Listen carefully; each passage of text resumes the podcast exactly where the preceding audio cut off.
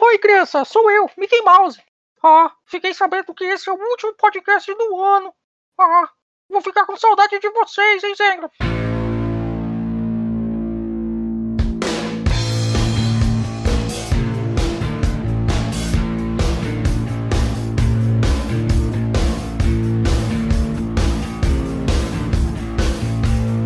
Meu amigo Mickey, sim, chegamos no último podcast do ano. Essa temporada que começou no finzinho do ano foi bem animada, fizemos bastante coisa, conversamos sobre bastante assunto e fizemos muitos amigos também. E hoje nós temos uma surpresa para você que ouve, você que nos ouve aqui, cara, vocês vão, vão gostar disso, hein?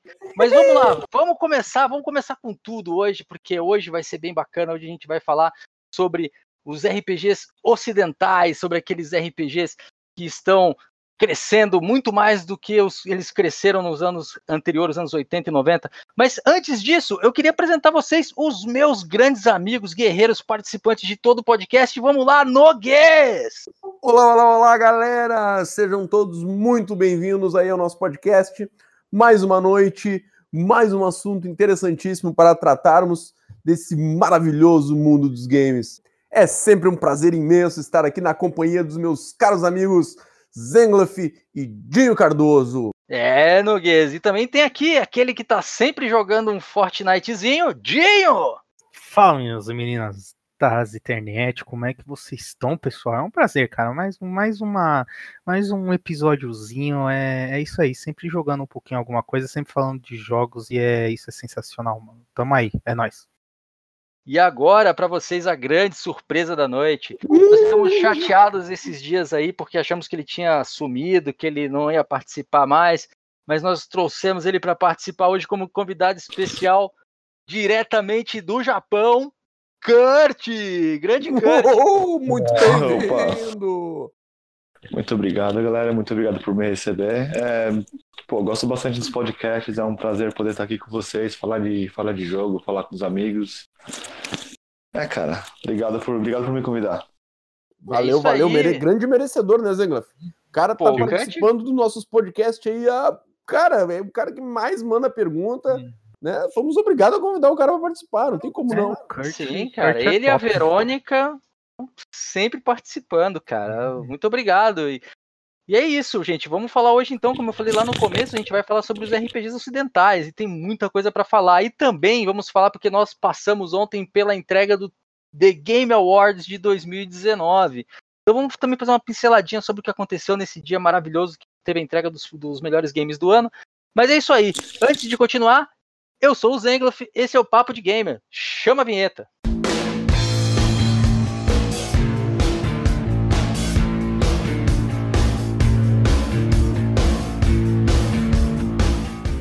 Então, agora vamos falar dos jogos que nós jogamos essa semana, né? Nós estivemos jogando alguns jogos aí paralelo ao que a gente faz durante o trabalho, durante as edições, durante toda a nossa participação do dia a dia. E eu vou te dizer que eu continuo jogando Final Fantasy XIV, não vou mais falar sobre Final Fantasy XIV, mas eu tenho uma, uma novidade aí que eu vou começar a fazer lives de Final Fantasy XIV, porque o pessoal tava pedindo. Então aguardem, eu vou colocar a data certinho lá no nosso grupo para passar para vocês quando é e o horário que eu vou fazer. Ah, no Switch eu comprei um, um joguinho novo que é, é bem legal, que é o Warlocks God Slayer 2. É um jogo bem bacana, ele imita um pouquinho assim, o estilo do, do Metroidvania. E o legal é que ele é meio de chavadão, assim, os personagens são meio malucos. A, a personagem que eu tô jogando é uma maguinha que arremessa é, rosas, só que o personagem dela fica o tempo inteiro olhando no celular e tirando selfie. É, é bem bacana, cara. É um joguinho diferente, assim, não é muito comum você ver as essas pegadas meio psicodélicas dentro do joguinho.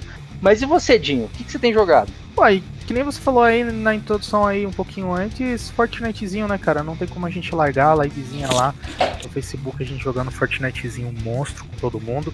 É, venho aqui em público aqui dizer que eu consegui me livrar mais uma vez do Lineage, então eu não joguei, já tenho sete dias que eu não jogo Lineage, então eu tô muito emocionado com isso.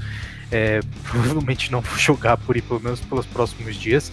É, eu dei aí uma pesquisada marota num dia entediado de chuva e frio no, na PSN e acabei encontrando um joguinho lá que eu, sinceramente, joguei acho que 5 minutos dele, mas eu gostei, que foi o Dungeons Defenders 2, É um, é um Tower Defense, um RPG com Tower Defense. Eu gostei bastante, sim. Foi cinco minutinhos, mas eu achei bem legal, bem uh, divertido o jogo, né?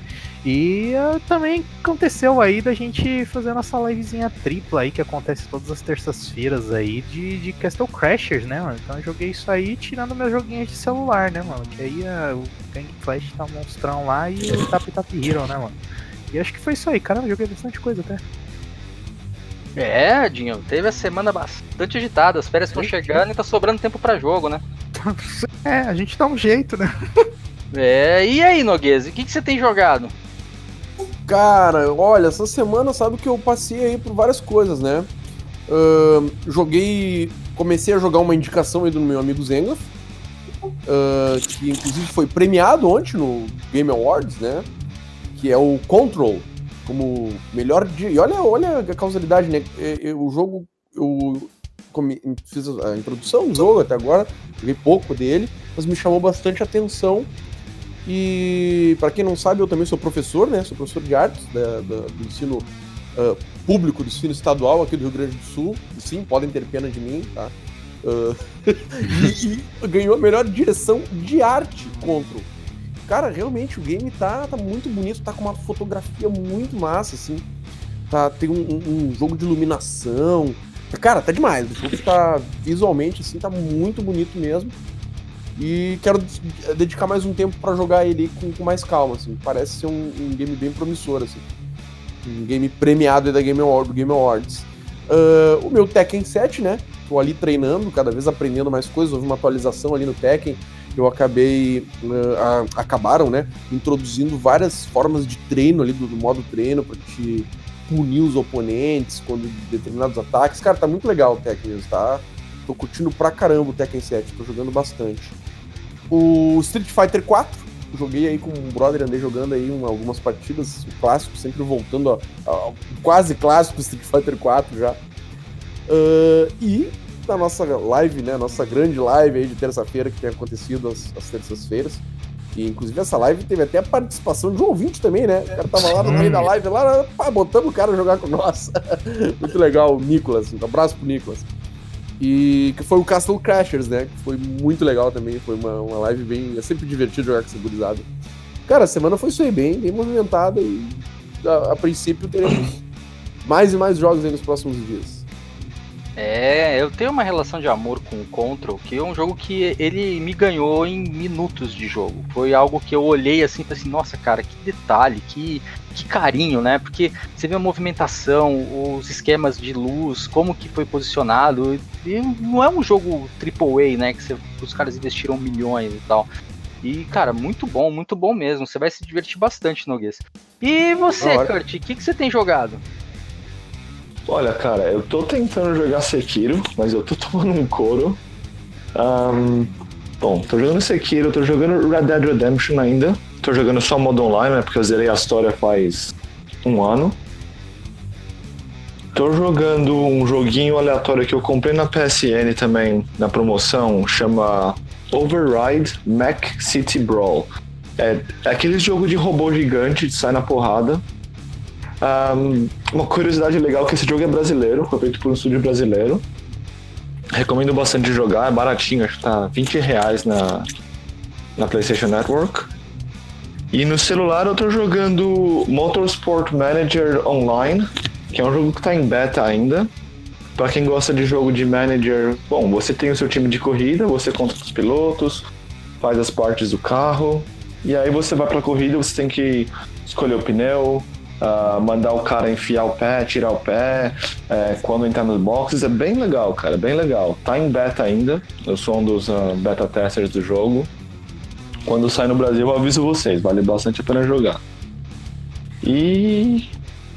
Ah, claro, né? Castle Crashers, cara, como é que eu posso esquecer do Castle Crasher? Tô jogando também. Jogo... Tentei jogar com meu irmão ontem, no PlayStation, no PC, né? Não dá pra jogar com vocês.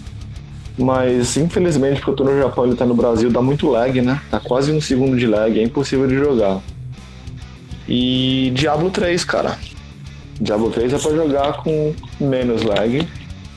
Mas Diablo 3 também tô jogando, cara. Mas acho que é isso aí. Bastante coisa. Cara, que legal, cara. É...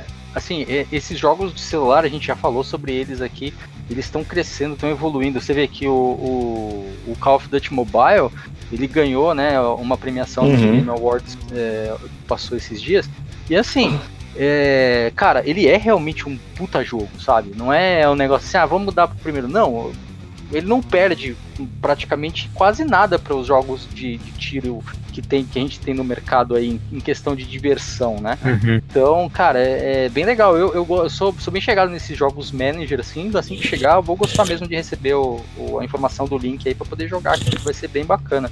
Vou aproveitar agora para ler as mensagens que as pessoas mandaram durante a semana.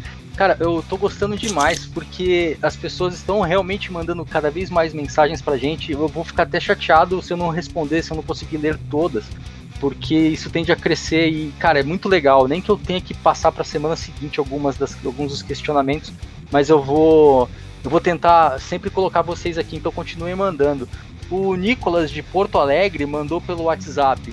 Olá, me chamo Nicolas. Fui o Nagisa da live do Papo de Gamer. Tenho acompanhado. É, tenho acompanhado os podcasts e tá bem legal. Parabéns. No podcast passado, o Noguês estava certo. Front Mission é originalmente do Super NES. Joguei muito. Abraços e me, ad me AD na Steam para jogarmos mais. Olha só. Valeu, um abraço, Nicolas. Valeu. É nóis, mano. Muito obrigado aí, de verdade. E o Noguês ficou mais feliz ainda porque você escreveu duas palavras depois do nome dele. Estava certo. Exatamente.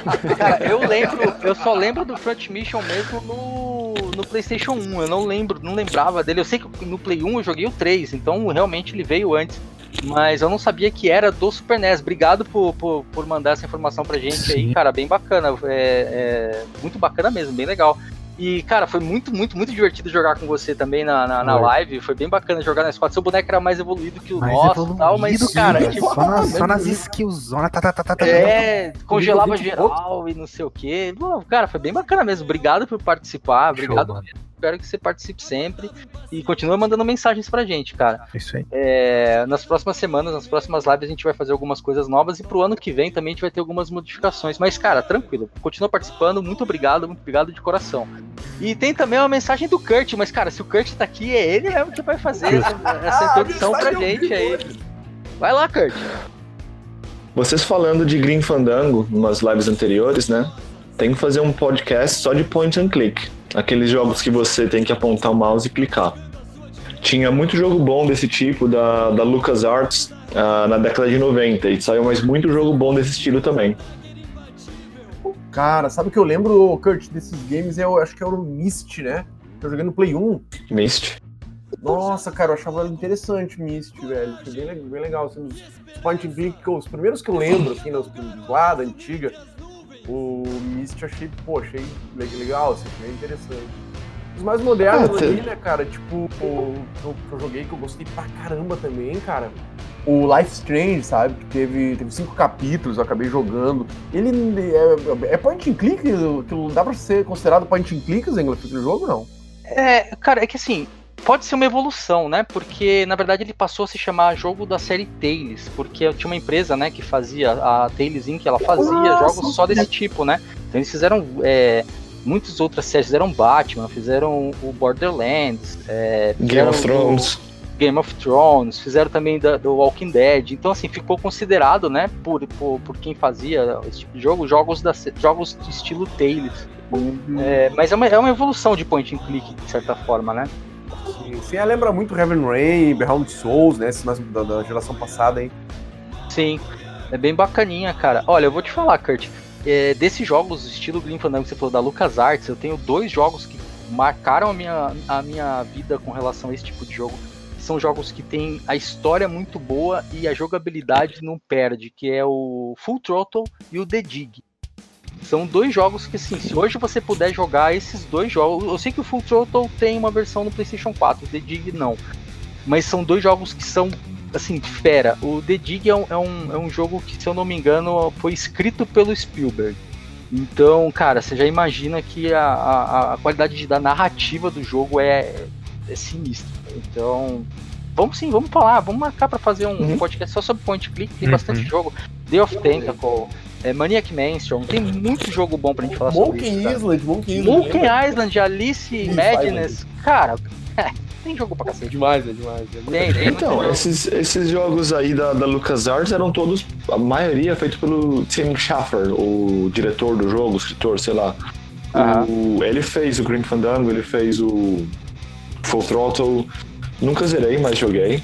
Ah, ele fez uma porra de jogo. Aí depois a LucasArts foi vendida, né? Ele saiu e continuou lançando jogos separados. Saiu um que chama Broken Age recentemente pro Play, que também peguei de graça na PlayStation Network há um ano ou pouco, coisa assim. Muito Cara, bom, cara. LucasArts era massa. Cara, o que aconteceu com o LucasArts, cara? A Disney fechou, né? Ela fechou todo. Na verdade, ela- depois que ela comprou todos os produtos do, do da LucasArts, né? Da, da Lucasfilm, né? Então a Uhum. LucasArts veio junto. Então, inclusive jogo que estava sendo produzido e tudo mais, eles cancelaram tudo. Talvez até mesmo para uma adaptação da, da, da mecânica e da, das regras da própria Disney, né? A Disney não vai deixar lançar um negócio que foge do- dos parâmetros da empresa, né? Da, da- das missões da empresa. Então eu acredito que eles, eles fizeram isso de fechar a LucasArts para poder reabrir com outro nome ou com uma outra ideia, mas lançando dentro das diretrizes da própria Disney. É uma pena. lá- Então. Lá, lá nos anos 90 eu joguei um Star Wars da LucasArts, cara, no Super Nintendo. Cara, eu achava muito bom aquele jogo, cara. Era Super Star Wars, eu acho. Sei lá, era, Era, jogo Star era o Super sabe? Star Wars, aí tem tipo, tinha o, os três, né, dos três filmes, então era do do A New Hope, o Empire Strikes Back e o Retorno of the Jedi. Como eu disse lá atrás, acho que no primeiro, no nosso primeiro podcast, eu ainda tenho aqui as três fitas aqui, um dia, sei lá, eu não tenho como jogar com vocês, mas cara, é, é bem legal, um joguinho bem divertido mesmo. Show, topzera. Mas é isso, obrigado pela participação, Kurt, obrigado ao vivo pela participação. Ao vivo, a gente Sempre teve, manda teve pra gente aí. o luxo aí ao vivo, mano. Você é louco. É, cara, eles são pra poucos, né, cara? Kurt, Kurt é top. Kurt, Kurt é demais, né? Mas é isso aí, então vamos, vamos então pro primeiro round, né? Vamos, já vamos começar tacando fogo em tudo. Chama o primeiro round aí.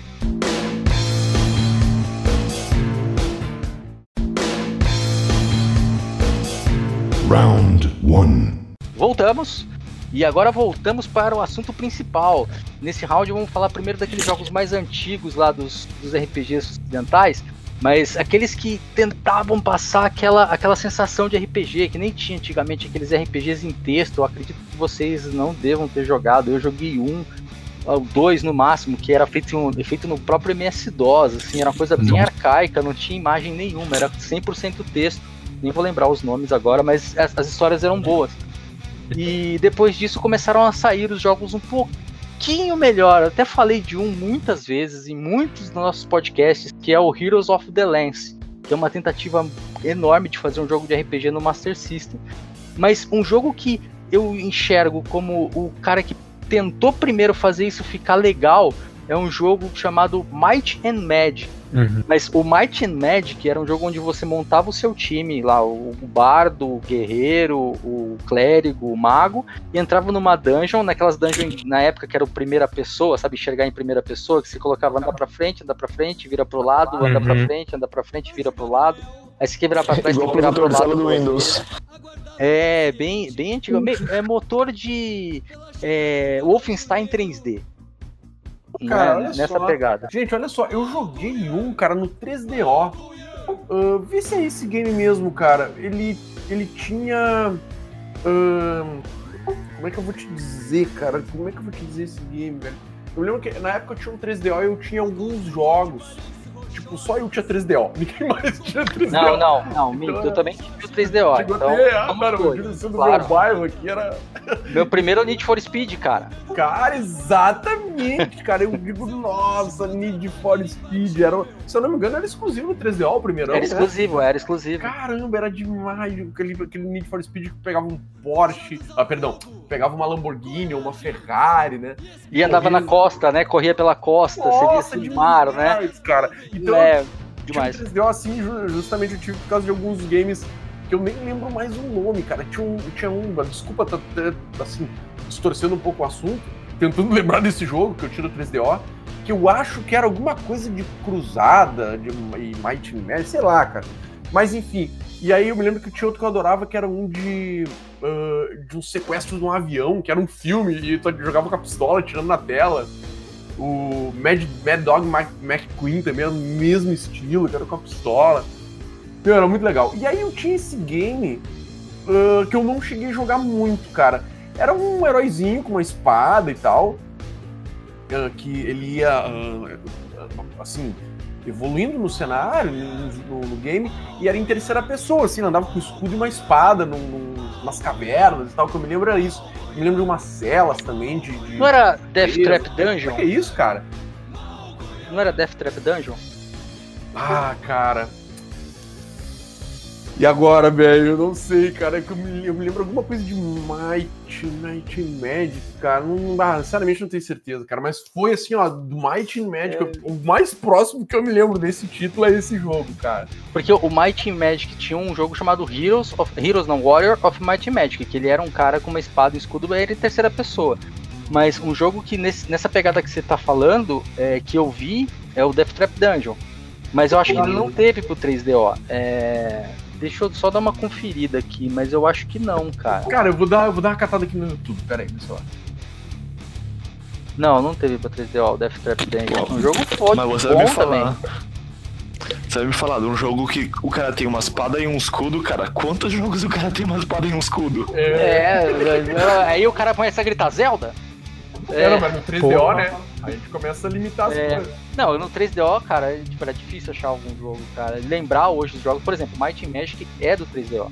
Entendeu? Então. Ah, mas então é esse, será, velho? É, não, porque ele, você não viu o boneco, você viu uma Aqui, ó. foto do boneco. Achei um, um bagulho aqui. Crusaders of Might and Magic. Ah, Crusaders, sim, Crusaders. É, cara, Crusaders, ele é uma, uma variação, né, de Might and Magic, porque assim, a ideia do Might and Magic, veja que esse jogo acho que ele é da Electronic Arts, se eu não me engano. E a ideia deles, eles é- era criar um cenário bem parecido com outro jogo que eu vou falar depois, que é de Dungeons Dragons, que o Dungeons Dragons também saiu alguns jogos. Mas a ideia do Might and Magic era justamente pegar e fazer isso. O Might and Magic é um cenário de campanha, e dentro do cenário de campanha a gente vai ter X tipos de jogos diferentes no mesmo mundo, entendeu? E a- alguns até completando algumas situações que aconteceram nos jogos da série Might and Magic ou na série Heroes of Might and Magic, né? Que é, é- é bem bacana a ideia, pena que não deu certo por, por vários motivos, né? Até mesmo por jogabilidade, ou então até mesmo pelo fato de que eles escolheram um videogame que não foi pra frente, né? O 3DO não foi pra frente. Pobre da Panasonic, né? É, né, é verdade. E pra piorar, agora o Might and Magic tá na mão da Ubisoft, cara. Foi pra Ubisoft, é, cara, então. Foi pra Ubisoft em 2003. Ah, então. Não que eu tenha problema com a Ubisoft, mas eu acho que eles não vão lançar nada de Might and Magic. Então, sei lá. Eu não enxergo eles lançando nada de Might and Magic. Assim como eu não enxergo ninguém lançando nenhum jogo da série última. Mas enfim, né? Paciência. Olha, eles, eles lançaram o Heroes of Might and Magic Online, que eu joguei um pouco com a minha esposa. horrível. É. né? É horrível. Olha, eu joguei pela nostalgia, viu? Não, É, ele é igual, ele é igual o original mesmo de tabuleiro, mas aí ele, ele era uma mistura de MMO com tabuleiro. É, então, o problema é que o cara faz um negócio desse pra arrancar dinheiro da nostalgia. Aí, pra mim, Sim. sinceramente, eu nem instalo. Sabe? É, ou você faz um jogo pro público que gosta e deixa o público jogar, ou você, tipo, simplesmente vai lá e faz um evento, mostra e faz todo mundo sair babando. Porque fazer um negócio desse é, é, tipo, é, é meio que xingar o público fã da, do, do- da IP, entendeu? Então, se for pra fazer uma porcaria, nem faça. É, eu, eu penso assim. Mas, é, gente, esses jogos que eu tô falando, isso aqui é uma tentativa de daquela época de fazer um RPG. Pra você ver, enquanto o Final Fantasy, a gente voltando do, do último podcast, fazia um sistema diferente, criava, fazia o jeito que os bonequinhos por turno, nos- no- do jeito que eles trabalharem, do lado de cá, o pessoal que fazia Might and Magic queria colocar tudo de um lugar só sem turno. Então, assim, é difícil de explicar pra vocês como funcionava o jogo, mas era, você dava passos pra frente e aparecia um inimigo. Aí o inimigo começava a atacar os teus bonecos em tempo real. Mas você não sabia quem é que tava atacando. Não era aquele negócio de você, ah, esse daqui eu vou colocar mais pra frente. Não, não era. O boneco mirava um e atacava. Então tinha uma hora que seu boneco ia morrer e você não poderia fazer nada, porque o inimigo escolheu atacar aquele teu boneco. É, é- era complicado, assim. Você queria seguir no jogo, você queria evoluir, mas você não tinha muito controle sobre aquilo que estava acontecendo, né? E na maioria dos casos, os bonecos que morriam no jogo era morrer, morria para sempre. Então, chegava uma hora que só tinha um boneco sobrando e geralmente era o guerreiro, que era o cara que aguentava mais porrada. Que loucura. né? E aí para mudar esse cenário, e aí agora eu vou falar de um jogo que poucas pessoas jogaram na época, muitas podem ter jogado depois, porque o jogo fez sucesso muitos anos depois, que é o Elder Scroll Arena, que foi o primeiro jogo da série Elder Scroll. É, dificilmente eu vou encontrar uma pessoa que fala para mim, não, joguei o Arena na época que saiu. Eu mesmo, quando saiu o Arena, eu achei ele ruim quando eu joguei. Eu olhei assim, tipo, por mais que ele fosse diferente, a, a, ideia fosse boa, eu achava ele meio ruinzão de combate, assim, é um negócio que era difícil de você controlar, o ataque, a defesa, então não, não valia muito a pena. Na minha visão de, de de, de, game, de evolução de game, eu achava ele muito travado, então nem dei atenção. Tanto que quando saiu depois o segundo, eu nem dei muita atenção também. Mas o Elder Scroll Arena ele veio para tentar trabalhar essa ideia do Might and Magic, só que transformando, em vez de você controlar um grupo, você controlar um personagem, que era você. Vocês chegaram a jogar esse jogo? Olha, cara, eu não conheço isso aí não. Parece um pouco obscuro demais, mas é da, da série Elder Scrolls, né? Esse aí tipo, é um dos, é um dos primeiros da, os primeiros da franquia? É o primeiro. Tanto que a Bethesda ela tem um PC instalado Windows 95 para você jogar o Arena se você quiser. Ele tem um PCzão, um monitor uhum. CRT lá na, na, base deles, num cantinho para você se você quer jogar o Arena, você tem que sentar nesse PC e jogar nele, para você ter a experiência real do que, que era o jogo, entendeu? Caramba, cara, que massa. É bem bacana, né? Tipo, é, é um carinho que os caras têm pela série deles, né? De não deixar a própria série morrer dentro da própria empresa. Tipo, coisa que poucas empresas fazem até hoje, né? Acho que quase nenhuma deve fazer um negócio desse. Mas, cara, pra é... falar a verdade. Basicamente saber, saber de onde que eles vieram, da onde eles partiram, né? Mesmo se a numa ideia, buscando uma ideia de inovação dentro daquilo que você tinha comentado antes do, do Might Magic, né? É. Falei, pra falar a verdade, nunca joguei nenhum Elder Scrolls, viu? Aí é complicado, hein, Kurt? Você nunca jogou nem, nem o Skyrimzinho, que é o mais famoso e tem até para geladeiras? É exatamente por isso que eu não jogo, cara. Pô, eu sou o cara que jogou Skyrim em todos os lugares, inclusive no fogão. É... é, é modinha demais, cara. Eu odeio o jogo modinha. Não, não, é bom mesmo, cara. É bom mesmo. Eu te aconselho a um dia parar e falar assim, não, eu vou jogar Skyrim. Assim, é que pra mim, ah, o melhor... É, o melhor que eu joguei, para mim, não é o Skyrim. Para mim, o melhor que eu joguei é o, é o Morrowind. Assim, em relação uhum. de é, é, história, imersão, para mim foi o Morrowind. Só que o Morrowind é um jogo que foi muito bom na época que ele foi lançado. Hoje não dá para jogar mais. Hoje, hoje eu não consigo enxergar uma pessoa jogando e ser feliz naquele, com aquele estilo de jogo. Agora, um jogo que chega, que fica assim entre o Morrowind e o Skyrim, que também seria muito bom de jogar, que a história é muito boa e a evolução que você tem do seu personagem é muito mais legal do que no Skyrim, é o Oblivion. Então, se você quer, quer jogar uhum. um jogo mais pra, pegar o que está acontecendo agora, com o gráfico de agora, quando eu jogo Skyrim, é um jogo excelente, eu não tenho o que reclamar. Eu joguei Skyrim por mais de 5, 6 mil horas, de várias formas diferentes, em diversos aparelhos diferentes. Agora, o Oblivion é um jogo imersivo até o extremo. Então, se você quer um jogo para você entrar na franquia e falar assim, não, peraí, eu quero pegar um jogo que me convença, joga Oblivion. Né? Uhum. E o Oblivion você encontra em PC, Xbox 360, PlayStation 3, enfim, é um jogo que tem diversas plataformas aí mais antigas e fáceis de conseguir. É, mas, cara, vou sair um pouco disso porque eu tô voltando muito e eu sei que poucas pessoas jogaram isso, mas quem jogou para entender o que eu quero dizer da evolução e da comparação do que, que era um Final Fantasy, um jogo por turnos ou um Phantasy Star Online, do que, que era um jogo, um RPG ocidental. Então é, é isso que a gente tem que comparar, da onde veio para onde foi. E aí, como a gente chegou no Japo nos japoneses até os jogos mais recentes, né? É, que é o caso de, de um jogo do tipo Dark Souls, a gente tem também que chegar, olhar do lado de cá para ver o quanto evoluiu, para entender que não é que um é melhor que o outro, e sim como eles evoluíram e por que, que eles são como são. E aí agora eu tenho, eu coloco uma, uma pedra em cima, que é um único jogo, só existe um jogo que mudou esse cenário, e a partir desse jogo tudo evoluiu.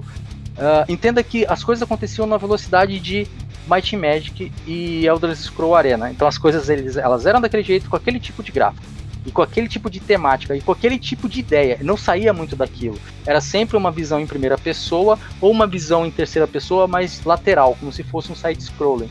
E de repente aparece um jogo 3D que foi um action RPG 3D é assim, como que a gente pode dizer? É um 3D falso, mas é um 3D. Eles inventaram depois chamando de 3D isométrico, que é o nosso querido, famoso, consagrado Diablo. E aí, pessoal, ah. o que vocês têm a dizer do Diablo? Cara, Diablo, eu, como eu já falei em outro podcast aqui, uh, eu não cheguei a jogar nenhum nem o dois, né? Mas o 3, assim, ele realmente me conquistou, assim. Eu fui acabar jogando ele no PlayStation 3 pela primeira vez. E me lembro que instalei no PS e, cara, comecei a jogar um pouquinho e evolui o personagem. Tipo, cara, que da hora, velho. Que jogo legal, me lembra tanto Lineage. e daí depois eu fui saber que na realidade é Lineage que se inspirou em Diablo, né, cara? Sim. Uh, e, e, fui jogando, jogando e curtindo. E, cara, o Diablo 3 para mim foi um game que eu gostei bastante, assim. Até a gente ensaiou dar uma jogada nele de novo, né? Depois, agora, há pouco tempo atrás aí, no PC. E, cara, Diablo foi um jogo que me marcou, assim, me chamou muita atenção pra franquia. E que, inclusive, agora tô bem curioso esperando o 4 aí, né? Que deve sair ano que vem. Pois é, mano. E, tipo, o, o Diablo, ele, pelo menos para mim, ele teve o, o impacto primário do, do, do PC, de alguma forma, né? Porque o que eu comecei a jogar de PC num, num, num extremo, assim, foi o Lineage. Mas antes disso, eu, até pouco tempo eu ficava me lembrando, falando assim, mas caramba, porque era muito era, era, mais novo e tudo mais, então não, não me pegava muito com. Nunca me peguei muito com o nome dessa, de, de, jogos ou de dessas coisas que eu ia fazer, eu só via se era, eu achava maneiro e jogava. E aí eu, eu me lembro é, quando veio o hype do Diablo 4 e que eu fui prestar atenção e etc, etc, e fui vendo, tanto que eu até conversei com, acho que foi com o próprio Zenga, que eu conversei, falei, cara, eu não me lembro se eu joguei o Diablo 3, sabe, tipo, e mas eu lembrei que eu tinha jogado Diablo 1, sabe? Tipo, Diablo 1 eu lembro que eu joguei uma vez e eu achei aquilo muito maneiro, porque o bonequinho ele percorria toda aquela telinha assim, sabe? Tipo, isso ia fazendo as coisas, enfim, tinha toda uma estrutura maneira, tinha toda uma estrutura legal que eu, eu achava muito, muito maneira na época. E, e aí depois a gente, como o Noguês mesmo disse, a gente fez um ensaio aí do, do, do Diablo 3 e eu achei sensacional, porque me deu uma impressão de que é, a estrutura ela continua de alguma forma muito muito próxima daquilo, né? De, do que era o 1, mas com muitas coisas melhoradas, enfim, tudo evoluído, bonito, enfim, mano, o Diablo é querendo ou não, ele, ele, ele fica, ele tá na minha memória de, de, de infância aí, de alguma, de alguma forma, porque o jogo era muito maneiro e ele me chamou muito, muito, muito atenção. Não lembro o quanto que eu joguei dele, porque faz bastante tempo, mas é, não lembro se eu joguei muito, se eu joguei pouco. Eu sei que eu joguei o suficiente para ele ficar guardado aí. É, cara, o. Entenda, vocês gostaram do 3, mas o Diablo 2 é o melhor da série. Isso é disparado entre todos os, os players que já jogaram todos os Diablos. É, que eu não joguei, né, cara? Eu não joguei nenhum, nem o 2. E antes disso tinha o Tibia ainda, não falamos do Tibia, cara. Não, mas o Tibia entra pra parte dos MMOs, né? Então ficou lá atrás. Mas, cara, o. O Diablo, ele. O primeiro Diablo, né? Ele chegou de uma forma e ele mudou completamente a visão de o que, que se dava para fazer de um jogo de RPG. Porque ele te dava a, a liberdade de você montar. Ele te dava três opções de personagens: tinha uhum. um guerreiro, um arqueiro e um mago. E esses três personagens, eles eram extremamente customizáveis. E essa, essa, a, a, essa visão que se deu para dentro do jogo era algo que até então ninguém conseguia enxergar. É, e assim, eu lembro quando eu joguei a primeira vez o Diablo, não tinha muita noção de inglês também, é, meu inglês era muito ruim, era bem, bem arcaico mesmo. E, cara, eu fiz uma arqueira, que era a Amazona, não sei se era Amazona, mas era arqueira, era Rogue, né? Fiz a Rogue e eu colocava ponto de força nela. Porque eu não entendia qual que era uhum. do jogo, né? Então aí chegou uma certa parte do jogo que eu tinha uma rogue que usava escudo, espada e armadura de, de anéis. entendeu? É, e eu podia atacar, podia, podia é, não, e eu terminar no olho de alguém, né? Tipo, só arqueiro. Não, não, não. Porque assim, o que acontece no Diablo é o seguinte, você escolheu o personagem, ele tem uma tendência a ser daquela classe, né? E ele uhum. tem uma, uma habilidade especial. Cada um tinha uma habilidade especial. Se eu não me engano, a habilidade especial dela era é, destravar armadilhas. negócio uhum. assim. E de resto, tudo que acontecia no jogo era dropável. Então, assim, você tinha. Se você poderia. Se você quisesse ser um mago, Não é só você fazer o boneco mago, você tinha que encontrar os Não. livros de magia e aprender as magias que você ia fazer. Claro que se você colocasse, começasse com o mago, o mago começava com mais pontos em magia do que os outros personagens. Então, para você poder ser mago com outro personagem, você tinha que investir em pontos de magia mais do que o próprio mago tinha que, que é, investir, né? E existia um limite de quanto ponto de magia cada boneco poderia ter. Só que eu lembro que eu terminei o jogo com essa personagem rogue de espada, escudo e armadura de anéis. Porque eu consegui colocar pontos de força nela o suficiente para ela se tornar uma guerreira. E muito tempo depois, coisa de anos depois, quando eu revisitei o Diablo jogando no PlayStation 1, olha só que, que, que situação engraçada. Que foi quando eu enxerguei que não, na verdade os personagens eles eram predispostos a fazer coisas predispostas. Eu poderia fazer essa alteração se eu quisesse, mas se eu quisesse ser um, um guerreiro, eu tinha que jogar com um boneco que começava guerreiro. Aí ali eu decidia variações de guerreiro, entre espada de uma mão, espada de duas mãos, espada e escudo, duas espadas, não lembro se dava pra duas espadas, acho que não. Mas é, era essa pegada, entendeu? E se eu jogasse de arqueiro, eu tinha que ter essa ideia de que não, era um personagem que só ia atacar à distância, era um personagem que ele ia ser mais. Ele poderia até usar uma adaga, mas ele, ele seria um personagem que não usaria armadura pesada, porque com a armadura leve ele teria mais esquiva. Então tudo isso que você que eu enxergava no jogo do Diablo foi algo que até pra mim que joguei quando saiu foi difícil de entender, sabe? Então o, o mercado em si ele olhou aquilo e falou assim: Nossa, dá pra fazer um negócio desse tamanho com, com com a mesma coisa, com o mesmo material, né, com o mesmo computador que a gente lançou um Elder Scroll Arena e a gente lançou um Might and Magic, entendeu? A, a- a relação que, que, que eu vejo dentro do Diablo, tipo, a evolução do que poderia ser feito de um jogo a partir do que tinha no mercado, né? Aquilo, Ninguém não se enxergava que isso era culpe, né? possível. É. Olha, aí, olha que você, até onde você pode chegar, não precisa se reter tanto. Vai, vai, mete o focinho aí, vai que faz. Exatamente. Então eu digo que o Diablo é um divisor de águas. Assim como a gente volta lá atrás e fala que o Pitfall foi um divisor de águas, o Uhum. Diablo é um divisor de águas, né? E daí pra Uhum. frente surgiram jogos que a gente até chamava de Diablo clones.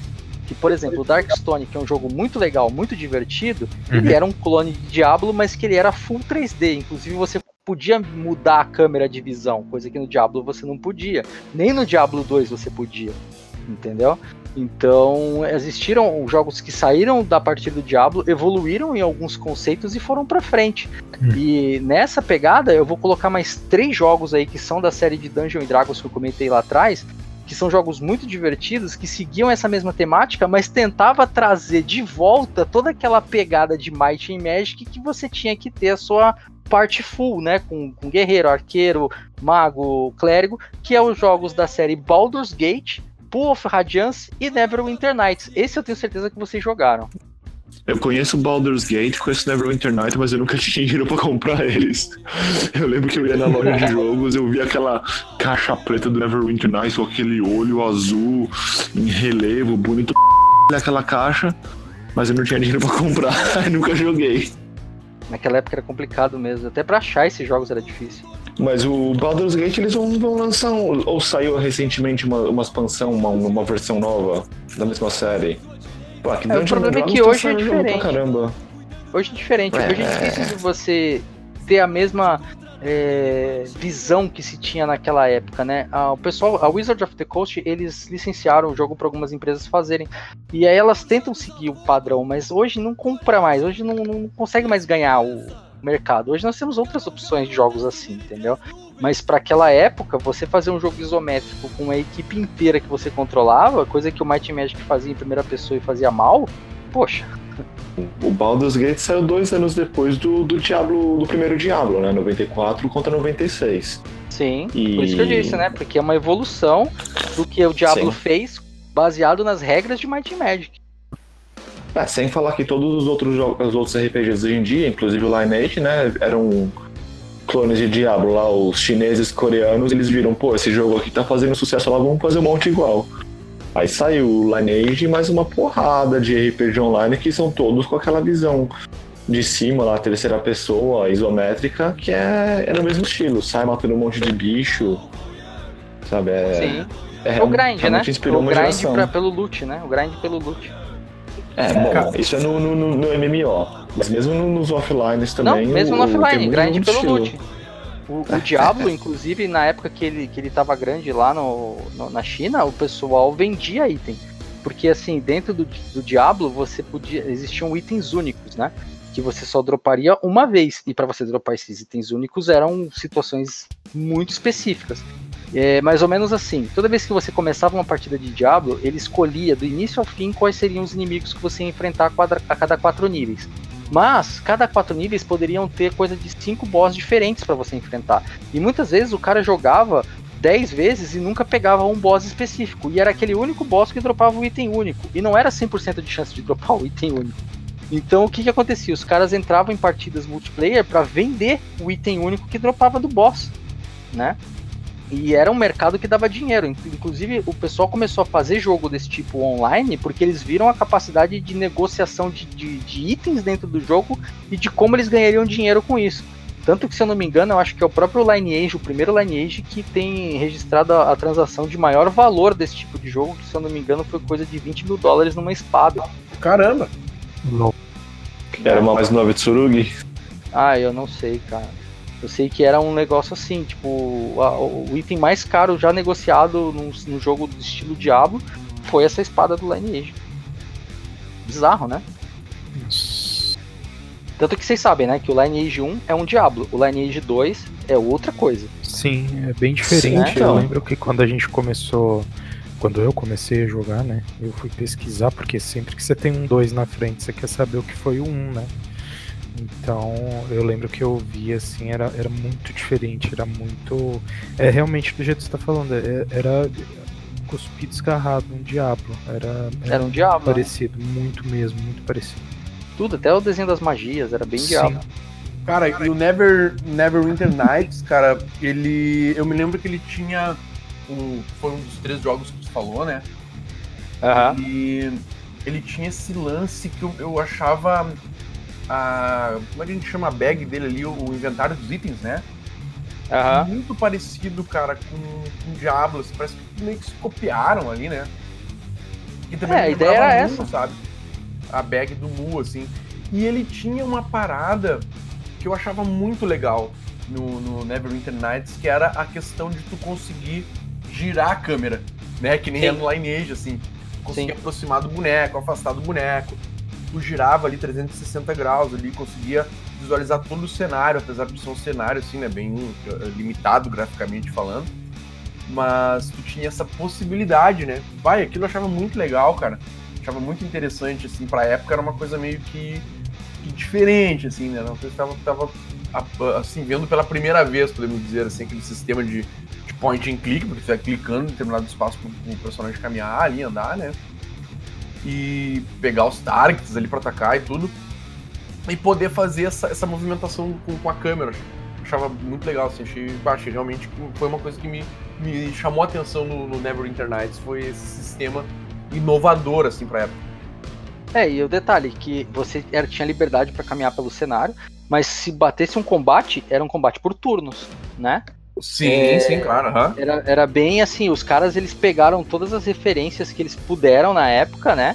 E, e- e utilizaram. Eles beberam demais do Diablo, mas eles também beberam muito da- da- das técnicas de, de combate por turno e pegaram toda a ideia de, de composição de parte do, do Might and Magic. Então, assim, Sim, você vê que, que o Baldur's Gate e o Neverwinter, né? Não digo muito o Pool of Radiance, porque o Pool of- Radiance ele era um jogo muito mais linear com, comparado a esses, esses outros dois. Mas esses dois jogos, o, o Neverwinter e o Baldur's Gate, eles simplesmente foram obras de arte da época que pegaram todas as influências que eles podiam e entregaram pra gente um jogo Sim. completo, né? Sim, sim, sim, cara. É, cara, é aquele Então. lance, nada se cria, tudo se copia.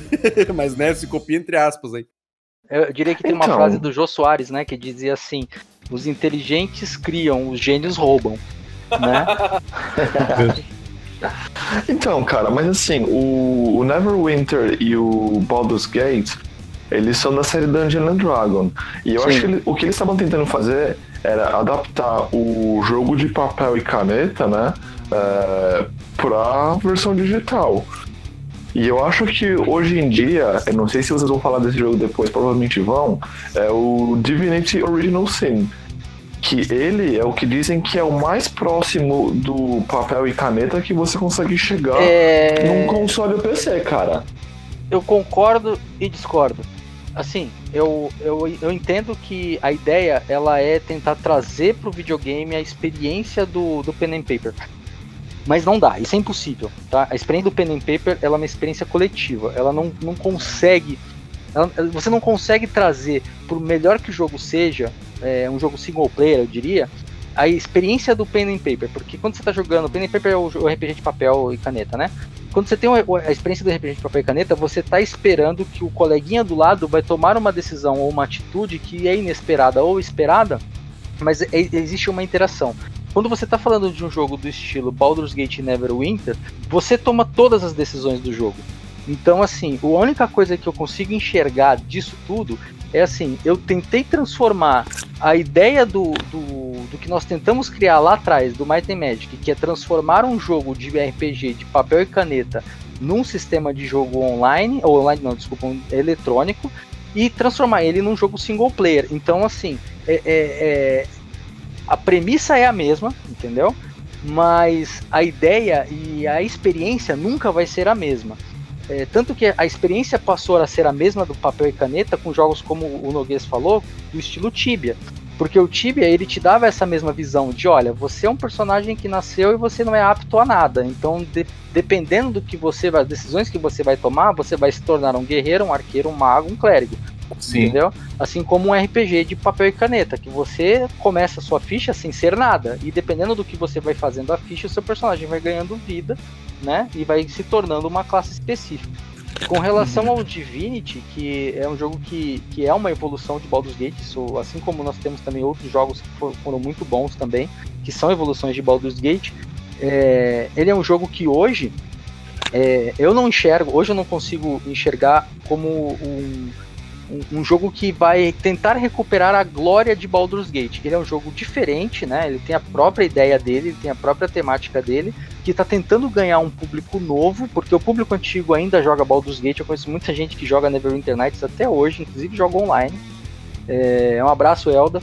E.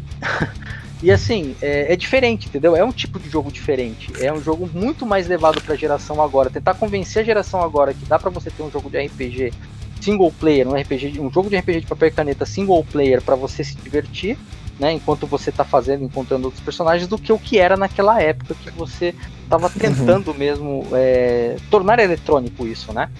Mas é, é- Então. é uma visão legal. O, o- o- você até pode fazer campanha solo no de papel, papel e caneta, mas não é tão comum. Mas aí o Divinity, ele é pra. O, pelo menos o primeiro, ele é pra dois jogadores. Eu joguei sozinho, mas eu, eu juro pra você, assim, você joga com. Você controla dois personagens. Aham. Você pode, você pode tomar decisão diferente. Então, por exemplo, você fala, vamos salvar, vamos salvar aquele velhinho ali, você fala, não, vamos matar ele roubar o loot, tá ligado? E aí, se, se eu falo isso, se você falar, vamos roubar o cara, gente, eu tenho que rolar persuasão com você, ou sei lá, o que, Sim. uma coisa assim, sabe? E, e, assim, eu acho que nesse, nesse negócio, ele realmente consegue adaptar bem o, a parte da interpretação que você tem no papel e caneta. E se você vai jogar isso com duas pessoas no sofá, ou você vai jogar com um amigo online, dá pra dar umas tretas boas esse negócio aí, vai. Se tem um Ah, cara que da seria. É. um outro cara que é um mala. É, dá, dá, mas ainda assim, né, Kurt? É, é que assim, você jogando. Eu joguei muito tempo RPG em diversos sistemas diferentes. E inclusive eu jogo uma época que eu jogava de, de druida. é, eu era, na verdade, era uma clériga que não tinha memória e foi parar na floresta e se tornou uma druida. é, por algum motivo que agora eu não vou lembrar. E aí ela era muito ligada à floresta. E aí no grupo tinha um guerreiro. E esse guerreiro do grupo, ele, ele era um cara que ele era é, praticamente o escudo do, do, do time, né, cara? Só que em um determinado momento a gente entrou numa floresta e ele olhou um bicho lá na floresta. Meu personagem virou e falou assim: Eu vou acalmar o bicho, né? E tal, vou- tentar conversar com o bicho pra ele não atacar a gente. Eu cheguei pra conversar com o bicho, o guerreiro tomou a decisão de atacar primeiro. Ele falou assim: Não, eu quero conversar o cacete. Foi lá e meteu a espada no bicho e matou o bicho. E era um, um bicho, assim, era um, um tigre, vai, vamos supor. E o tigre, perto do grupo, ele não representava nenhum tipo de, de ameaça. É, como o meu personagem, aquilo marcou. Do tipo, poxa, ele, ele preferiu matar o, o, animal a tentar convencer o animal de que nós não éramos inimigos do, do animal naquele momento. Aí passou um, pouco da história, foi um pouco pra frente, ele tava lutando contra um, um senhor, um, um, bicho maior lá que a gente, era uma luta difícil pra cacete. Ele tomou um dano fatal, eu deixei ele morrer. Então, assim, é, esse tipo de situação dentro do jogo online não vai acontecer, entendeu? Porque se você deixar o seu amigo do jogo morrer, o jogo vai acabar para você também. Então, é, naquela pegada de RPG de mesa, eu falei assim, cara, você vai fazer outra ficha, porque o meu personagem, se, eu, se o meu personagem curar você agora, é, ele não tá sendo correto com ele mesmo. Então, tipo, ela lembrou que não, ele, peraí, ele matou aquele bicho lá e tal, então ele merece a morte mesmo, ele não merece a cura. E deixou o bicho morrer. Você entende que são coisas diferentes? Depois o cara me xingou até na mesa. Porra, você tinha magia de cura sobrando. Assim, tinha, mas você não fez uma bosta lá, matou o bichinho lá atrás? Então, o personagem tá puto contigo, velho. É, isso aí, entendeu? Cara, é interessante. Uma forma de adicionar. É, que loucura, né, cara? Trazer isso pros games, assim, né? Digitais, né? Isso é interessante. É difícil, cara. porque ah, imagina que você tá jogando com seu amigo, certo? Aí o seu amigo toma uma decisão que você não gosta. Você deixa ele morrer, o jogo vai acabar para ele, mas vai continuar para você? Entendeu? Heavy Rain. É, mas alguma punição, né? Deixar ele é. sofrer alguma punição tal, né? Enfim. Não que ele Eu acho que assim, talvez um dia chegue, mas ainda não é. Eu, eu, pelo menos nunca vi um jogo assim, entendeu? Com essa liberdade de você ter até mesmo você tá, sei lá, uma ideia de MMO. Você tem uns amigos. MMO é, o, é, é, um lugar onde você descobre muita gente boa e muita gente ruim. Na verdade, mais gente ruim do que gente boa. E ali você faz amizade uhum. com o cidadão, joga com ele algumas partidas, algumas coisas, algumas dungeons. O cara é um pau no cu, você vira as costas e sai fora. Você não quer mais jogar com esse cara. Entendeu? Isso é uma representação de papel e caneta. Sim. Você não quer. Muitas das pessoas que jogam, que eu falei, os caras sempre falam isso. O cara jogava um personagem, ele ia lá e jogava um personagem. Porque pra mim era assim, se eu não gostasse do personagem da pessoa, porque fez alguma coisa que fez, eu mirava as costas fora. O cara é gente boa, gostava dele demais, eu não com você. Porque, entendeu? Eu tentava levar o mundo do papel e caneta pro joguinho que eu tava jogando. Poucas pessoas, raríssimas pessoas fazem isso. Sim. Né? Existem servidores de MMO específicos para roleplayer. Tipo assim, ó, pra jogar aqui, só roleplayer. Né?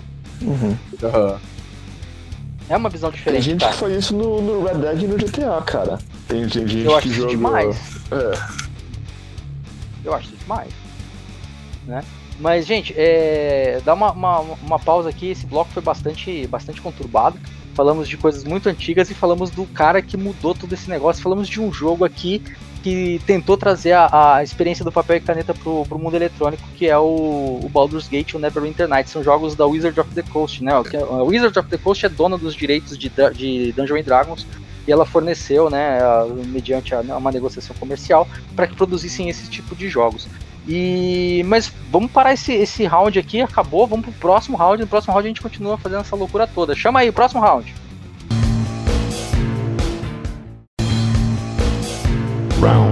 2. É, voltamos. E como nós falamos de jogos lá atrás, teve um jogo só que eu não quis colocar no mesmo round porque ele pode gerar uma certa polêmica, que é o jogo da série Última. Vocês jogaram algum jogo da série Última? Olha, ouvi falar de Última, também é outro das antigas. Uh, nunca joguei, mas é, eu ouvi dizer que tinha, assim, uma das coisas mais fantásticas desse jogo é, você poderia virar como se fosse um, um ser supremo, assim, o nível de de RPG, né, de interpretação nele, era tão avançado que você podia ter carisma, força, ser um cara legal. Assim, se você chegasse tudo no máximo, você era um negócio praticamente impossível de chegar. Não sei se na história do jogo alguém conseguiu, é, mas você era como se fosse um ser suprema. Não. Era online, última. Bom. Não, existe o último não. online, mas ah, tá, antes tá, tá, do último tá, tá. online teve oito últimas. Peraí, não era a última, porra. É igual Final Fantasy isso aí? É igual Final Fantasy. É... Eu não lembro se é o último online. Acredito que sim. Mas o último online ele foi feito para ter uma, um ecossistema balanceado, tá? Então dentro do jogo poderia ser que você tá matando um inimigo ali hoje e aí amanhã aquele lugar tinha outro tipo de bicho, porque aquele Nossa. bicho que você matou, ele era alimento de um outro bicho X que sempre tava, tava ali. Se você matou muito daquele bicho, ele não tinha aquele bicho que se alimentava dele não tinha mais o que fazer, ele iria para outro mapa. E aí os bichos do outro mapa era, voltava para cá. Inclusive tem um vídeo, depois eu vou pegar e passar pra vocês, do cara explicando o ecossistema e como que os players destruíram o ecossistema inteiro em uma Eu ia semana. falar disso agora, eu ia falar disso agora, cara. Eu assisti Caramba. esse vídeo. É em inglês, ah, né? É. mas é, é, ele, ele explica como eles pensaram tudo isso. E assim, no papel é uma ideia muito boa. Só que aí os jogadores descobrem como isso funciona e vão, vão trollar. É, porque os jogadores entendiam assim, né? Eles tinham que proteger os coelhos. Pra proteger os coelhos, eles tinham que matar os lobos. E aí, se eles matassem os lobos, em, em determinado momento apareciam ursos. Então eles pensavam assim, né? Os caras vão matar os lobos pra pegar a pele do lobo. E aí, quando vir o urso, eles vão se juntar pra matar um urso, porque o, o valor do drop do urso é melhor. Uhum. Só que, na verdade, eles, os players descobriram que matar coelho era mais rápido, mais fácil e dava mais dinheiro. Porque a Não. pele do coelho ele vendia pelo quase o mesmo preço da pele do, do lobo. Aí todo mundo fez o quê? Matou o coelho. Acabou com o ecossistema de jogo em uma semana. Mas voltando a falar sobre o Ultima. O Ultima, ele é um jogo que você pode ser o vilão do jogo. Você entende que, tipo, é, é, é uma ideia de RPG tão complexa que, tipo, você entra no jogo não pra derrotar o vilão, e sim pra ser o vilão? Barbaridade. Isso se popularizou no GTA, né? Sim, mas é, é- aí a ideia, visão essa era outra, né? É, a visão era outra. O GTA você já começa propenso a ser o vilão, né? Você pode não ser o vilão, mas você já começa propenso a ser o vilão. Aí É uma ideia ao contrária, né? Ao invés de você É. poder ser o vilão, não, você pode ser o mocinho. Exatamente, cara. O último é é um jogo que foi bem bacana. Tudo bem que o gráfico dele é bem ruinzinho, assim. Se você tentar jogar um jogo da série última hoje, você vai sofrer um pouquinho e tal. Tem que ser, você tem que ser muito, muito apaixonado e falar assim, não, eu vou jogar pelo enredo. Aí você Cara, consegue. na real, você, você falando do, do jogo e tal, é uma coisa que pra mim tá batendo tão forte um nome. Eu não sei é, qual que foi a carga de, de, de, é, influência de alguma coisa que teve ou essa essa essa importância de, de histórica e tudo mais, mas é uma coisa que mesmo eu não não tendo jogado, mas o nome em si da, da, da série de jogos e tal é uma coisa que não me soa nem um pouco estranho, sabe? É, você contou da história e tudo mais, achei bem interessante, não sabia, não conhecia, mas o nome é aquilo que eu acho engraçado. Às vezes, como eu falei um pouco antes, eu não, nunca fui muito de decorar o nome das coisas, eu só pego aquilo que eu acho que é legal, jogo, vejo se é bom, se for bom eu continuo jogando, sabe? Então, Ah. é, esse nome é uma coisa que tá batendo. Enquanto você tá falando aí, a minha cabeça tá assim, última, última, última. Eu conheço o último, mas o que, que é o último? E procurando de último e olhando o último. É, então, eu- eu não, não sei qual que foi o nível de impacto tão grande assim, a ponto da minha cabeça tá ecoando tanto o nome, entendeu? Aham. É, cara. é, Existem oito últimas, né? Fora o último online. Então, possivelmente você passou por algum. Provável, mano. Olha, o Eu- primeiro eu último é de joguei muita coisa 81, que eu até cara. hoje não sei o nome. Oi? O primeiro último é de 81. Mano, eu não tava vivo em 81. Não, mas É, eu também não vivinho, eu não tava nem Não, mas, cara, 81, assim, mas a, lá. a- a gente às vezes fala do- da questão, por exemplo, o, o Pitfall que a gente falou da outra vez também, eu de longe eu não joguei o Pitfall, mas eu, eu tive uma, uma um impacto é, é, é, de história dele muito grande, porque eu eu sempre vi isso, ou sempre ouvi quando você vai falar sobre videogames, independente da, da, da situação, sabe? Então é isso que às vezes na Uhum. minha cabeça entra num conflito. Será que é, esse, esse nível de importância em algum em referência de algum lugar foi tão grande que o nome é, ficou registrado, sabe? Então é, é, é- é dentro dessa, dessa linha de raciocínio que eu tava falando, entendeu? Aham. É, cara, a ligado. questão é bem assim, é, ao- se tratando de Brasil, tá aí pela história que o Brasil tem nos games e, e a paixão que o brasileiro tem por games desde sempre, né? Porque o brasileiro do mundo inteiro é um povo muito apaixonado por games. É, a gente recebeu muito jogo atrasado. E não é que a gente recebeu o jogo atrasado porque, ah, problemas. Não, é porque o, o jeito que chegavam os jogos, eles eram em mídia. E que as mídias não chegavam. né? Não, as mídias não chegavam. Não, não chegava aqui 18 CDs pra você, 18 é, disquetes pra você instalar um joguinho, entendeu? Era alguém que trouxe de algum lugar esses disquetes e o jogo chegou até a sua casa. Era uma Sabe? consequência, né? Exatamente. Assim, se você pegar jogo da série última, quem jogou na época do lançamento, eu posso, sei lá, te dizer que não chega a 10 pessoas. Cara, é, é aquele lance, é que nem os, era a época lá dos, dos discos lá de vinil, cara. Tu, Sim. os- disco de fora do- dos Beatles, a galera ah, não sabe difícil de conseguir. Quem tinha levava na casa do amigo pra ouvir o disco e tal. Era mais ou menos a mesma coisa nos games, cara. Não só disco, né, Noguês? Eu lembro da época dos CDs mesmo. Tinha um amigo que ele era extremo, muito fã de uma banda de lado B chamada Sonic Youth. Não sei se vocês conhecem essa banda. E ele não conseguia CDs dessa banda de forma nenhuma. Ele queria ouvir músicas dos caras e não encontrava em lugar nenhum. Então ele acabou entrando, indo num- numa dessas galerias que tem aqui na cidade. E aí conversou com um dos caras que era dono de uma, uma loja de discos lá na época. E o cara falou assim: Ah, eu tô indo pra fora dia tal. Se eu encontrar, eu trago. Sabe, tipo, Ó. era muito, muito difícil mídia chegar aqui. Hoje tem internet, hoje é mole, mas naquela época, mídia, pô, cara, mídia, É, qualquer mídia, né? Era muito complicado. Bah. né? Então, é, é, é um negócio complicado de falar. Mas, cara, o último é, a- a- é- era um jogo bem bacana, bem aberto, RPGzão. E como o Kurt mesmo diz, veio lá de trás, ele é de antes do Might and Magic, só que a evolução dele veio separado de tudo, porque ele não copiou ninguém, ele copiou só a si mesmo e foi evoluindo a si mesmo. Tanto que, pra mim, o último acabou quando começou o Tibia. Entendeu? É, o Tibia ele é uma, uma- O Tibia é uma solução, como os próprios criadores do Tibia disseram, é uma solução grátis pro último online que era pago. Então, Sim. eles assumiram isso, né? E eles assumindo isso, não precisa falar mais nada. Né? Agora, dentro desse- dessa pegada de jogos, eu vou evoluir mais ainda esses jogos de RPG western, né? RPG ocidental.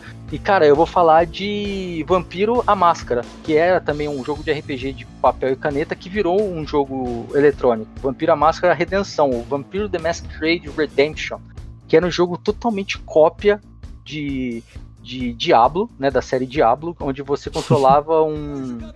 Um- só que esse era 3Dzão mesmo e a câmera virava. Você, você controlava um personagem que ele era um cavaleiro templário na cidade de Praga, que foi ferido numa das batalhas lá contra os muçulmanos e naquela e parado lá ele acabou entrando nesse rolê de a cidade está sendo comandada por vampiros. E aí ele é transformado em lembro, vampiro e tudo mais. Isso era pra PC, não era? Pra PC, é, pra PC, Vampiro a Máscara. E eu gosto de falar do Vampiro a Máscara quando a gente fala sobre isso, porque ele tem uma evolução natural também que a gente vai falar depois. Mas nessa mesma época, nessa mesma pegada desses tipos de jogos, saiu pela Electronic Arts, também com a, com a LucasArts, um jogo, da, um jogo da série Star Wars chamado Star Wars Knights of the Old Republic. E assim, foi o jogo que, a- que fez a BioWare, tá? Se a BioWare hoje faz jogos bons e- ou ruins, seja como for, mas se fez jogos como Mass Effect e, e Dragon Age, nós temos que olhar para esse jogo chamado Knights of the Old Republic, que é da onde começou tudo para BioWare. Mas e aí, galera, vocês chegaram a jogar Knights of the Old Republic? Cara, esse game eu não lembro. não lembro desse jogo, cara. Do que plataforma era isso, cara? Cara, ele foi para PC e o primeiro Xbox. Nossa, mano, ah, não lembro mesmo, cara. Eu Vou até dar uma procurada aqui. Como é que é o nome mesmo? Knights of the Old Republic. Eu, realmente eu não, não conheci, não conhecia, mas já é uma coisa bem diferente do que era antes, né? De, de tudo que a gente estava falando até agora. Uma, uma, uma visão de uma, uma visão e uma construção muito mais visualmente bonita, né? Mais próximo de uma de uma ah, de uma realidade. Até agora a gente estava falando de, de quadradinhos, né? Agora a gente Sim, tá falando já é. de uma estrutura muito mais é, próxima do que a gente tem hoje, né? Se a gente for usar como comparação. Mas parece ser muito mais bonito do que antes. Cara, eu É 2003, né? Repete, repete. Ele, ele saiu em 2003, já é bem, bem mais recente, pô. Saiu pra Sim. Xbox, que já é um, um negócio bem mais moderno. É, eu vi Mas- vídeos aqui porque eu não conhecia, né, cara? E achei bem bonito o jogo. Tem, parece ter uma CG. ah, desculpa, CGs não. Tem umas cenas do filme mesmo no meio, né? Enfim, a jogabilidade, assim, óbvio, né? Não tem como só olhando ver, mas parece ser bem fluida, assim. E ch- chamou atenção game, cara. Interessante mesmo, né? E sabe qual É, que é a não- maior graça disso tudo? Ele usa as regras do Baldur's Gate. Olha que legal, cara. Não é interessante, cara? Pô, Ele usa as demais. regras de Dungeons and Dragons, a criação de Sim. personagem e tal. É, é assim, esse jogo, ele também é um jogo que mudou muito o conceito, né? E aí a gente, por- porque assim, se a gente pegar hoje e falar assim, não, mas é, eu tô esperando um podcast inteiro vocês falarem do meu The Witcher 3. Cara, entende que assim, The Witcher 3 é, é, é o produto final de tudo isso que a gente tá falando, tá? Uhum. Então, assim, eu tô trazendo para vocês aqui uma evolução. Entenda que Knights of the Old Republic é o pegar o que aconteceu tudo lá atrás, todas as ideias, todas as coisas que os caras passaram, com todas as dificuldades. Aí agora os caras têm acesso a máquinas com, com qualidade de GPU, coisa que eles não tinham naquela época, e pega e fala assim: então vamos fazer um RPG usando as regras todas que a gente já viu lá atrás, só que com um sistema 3D bom, assim, com, com um, um third person, onde a gente enxerga o bonequinho e ele bate com esse rabre de luz, e tem uma história com bastante opção, que você pode escolher ser o bom ou ser o mal. Cara, Knights of the Old Republic é assim uma evolução tão grande quanto você comparar o Final Fantasy VI com o Final Fantasy VII em relação a gráfico no, no, no mercado japonês. Sabe? É, é, é, esse tipo de evolução que eu estou trabalhando agora. Ah, é, muito, é, muito, é muito interessante ver assim que a, a gente falando numa questão evolutiva e pelo que a gente conversou até agora, pelo que a gente falou até agora, é, a impressão que me dá é sempre assim, ó, a gente existe o A e o B e a gente vai criar um C agora, onde a gente vai pegar o que o A tem a oferecer, o que o B tem a oferecer e a gente cria um C. Aí desse C a gente faz uma vertente, então a gente vai ter um C e um D. Aí tem coisas diferentes entre eles e a gente vai. É, a impressão que dá é que sempre está somando. Você está somando um recurso que é, funcionou, que deu certo, ou então que é, é próximo do, do, do, do, objetivo primário ali, e você vai somando ele e você vai colocando aquilo dentro. Então, é, é até se a gente for parar para analisar o que foi dito até agora, lá no começo você tinha algo, tinha um game e aí você teve um outro que veio depois com uma evolução dentro dele, e aí você pegou o melhor de um e o melhor de outro e você criou um terceiro. E aí você vem trazendo esse acúmulo de, de não só de tecnologia, mas de, de jogabilidade ou de desempenho de história, enfim. É, é, é, a parte de mais, mais interessante é justamente isso. Você vai pegando aquilo que funcionou para você poder chegar mais próximo ainda, talvez, do, de um resultado perfeito, né, dentro da, da, da, da temática de, do tipo de jogo, né? Sim, é, é um. É, é uma. Um, um, resumo, né? Assim, é uma. uma, uma, é, uma comparação que a gente faz para essas coisas para dizer que assim, não é que hoje eu tenho jogos muito bons e só porque eu tenho jogos muito bons os jogos velhos não valem a pena. Não, cara, é tipo, é o quanto esses caras penaram para chegar nos jogos de hoje. Da, da onde Entendeu? que vem aquilo? É, é, é o que a gente tava falando no. A gente falou nos arcades e depois a gente. Sim. Trouxe é, é, você precisa é saber demais, a origem daquilo, você precisa saber o porquê daquilo. Você não pode, como você mesmo disse, chegar e falar assim. Isso eu tô te falando assim. Eu, eu adoro ver um jogo muito bonito e muito bem estruturado e próximo daquilo tudo que a gente vive é, realmente, não virtualmente. Então, só que você precisa ver o start da onde começou e a parte mais interessante que eu acho, se a gente for é, não não finalizando absolutamente nada, mas se a gente fazer um pegão aí de tudo que a gente foi vendo dentro das, desse, dessa cronologia né, que a gente coloca do início até o que a gente tem hoje em todos os outros podcasts, é justamente isso. Você dá importância do que foi para que hoje possa ser, entendeu? Então, é, a, maioria do, do, do, das pessoas e tudo mais, elas acabam só vendo o que é e não o que foi para poder chegar naquele resultado, né? Então é muito, é muito bacana, é muito interessante ver isso mesmo.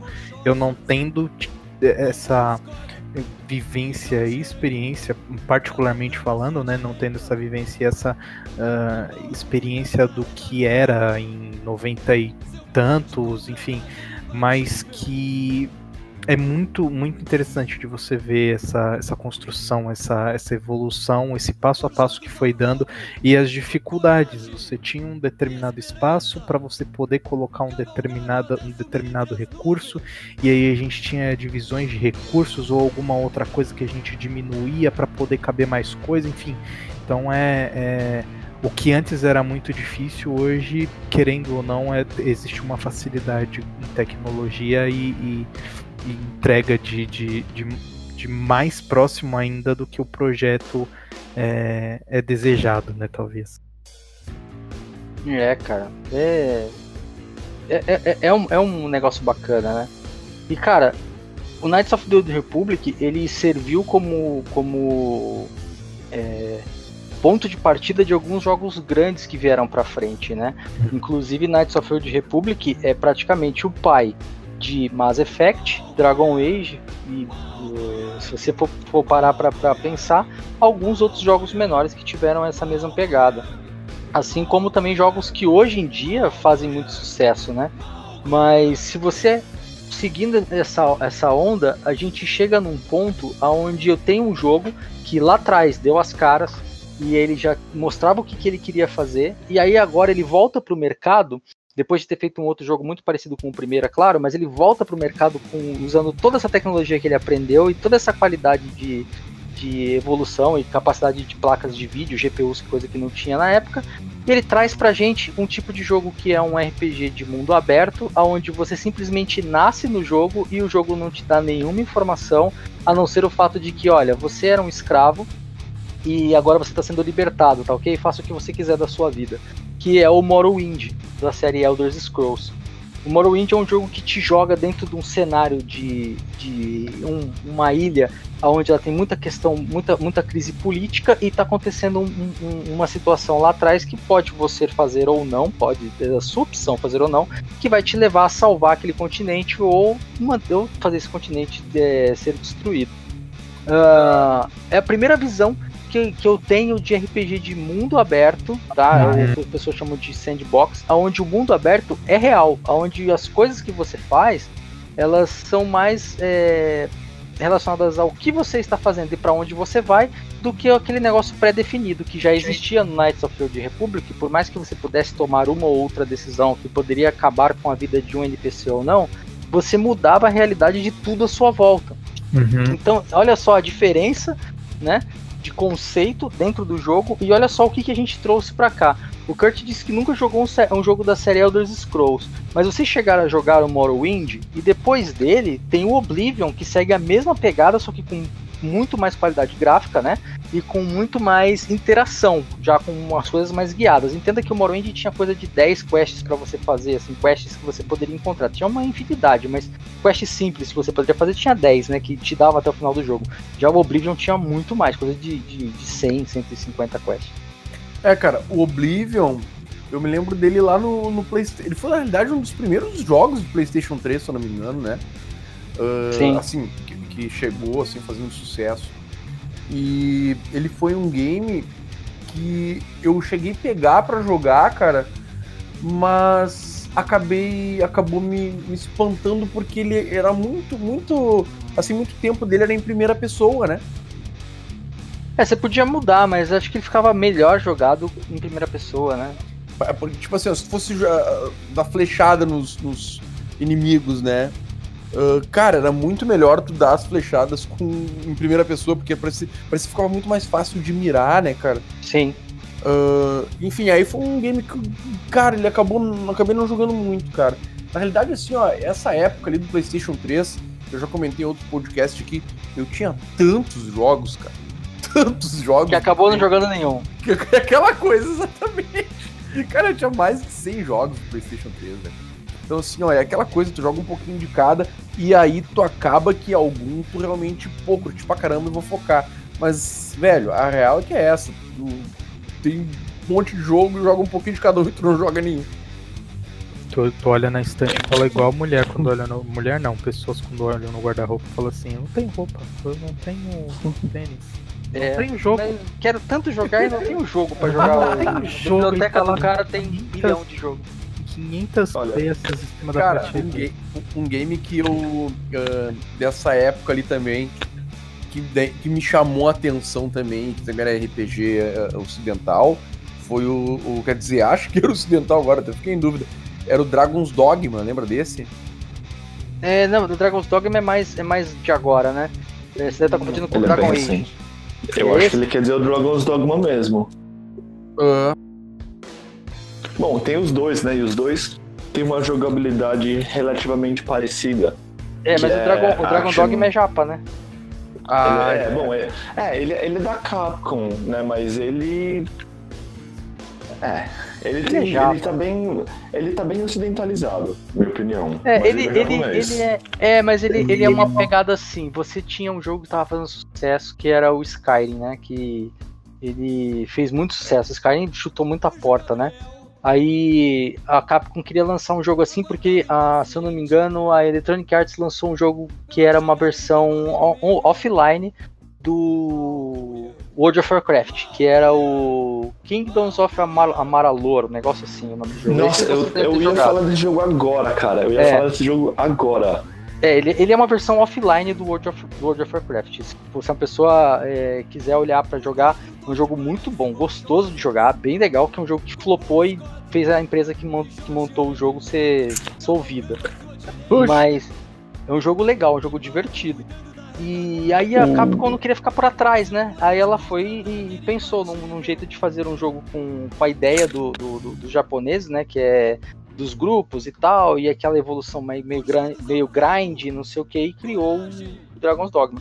Kurt eu sei que jogou até caiu o dedo, e ele jogou a primeira Uhum. versão, que é a versão que você não tinha teleporte. É isso mesmo, né, Kurt? Você jogou o primeiro Dragon's Dogma, Eu né? Joguei, jogou o eu Dark joguei, eu joguei o original mesmo, e eu era tão nerd naquele negócio que assim, quando você zerava o jogo, aí tinha um chefe secreto que era multiplayer. Bom, naquelas, né?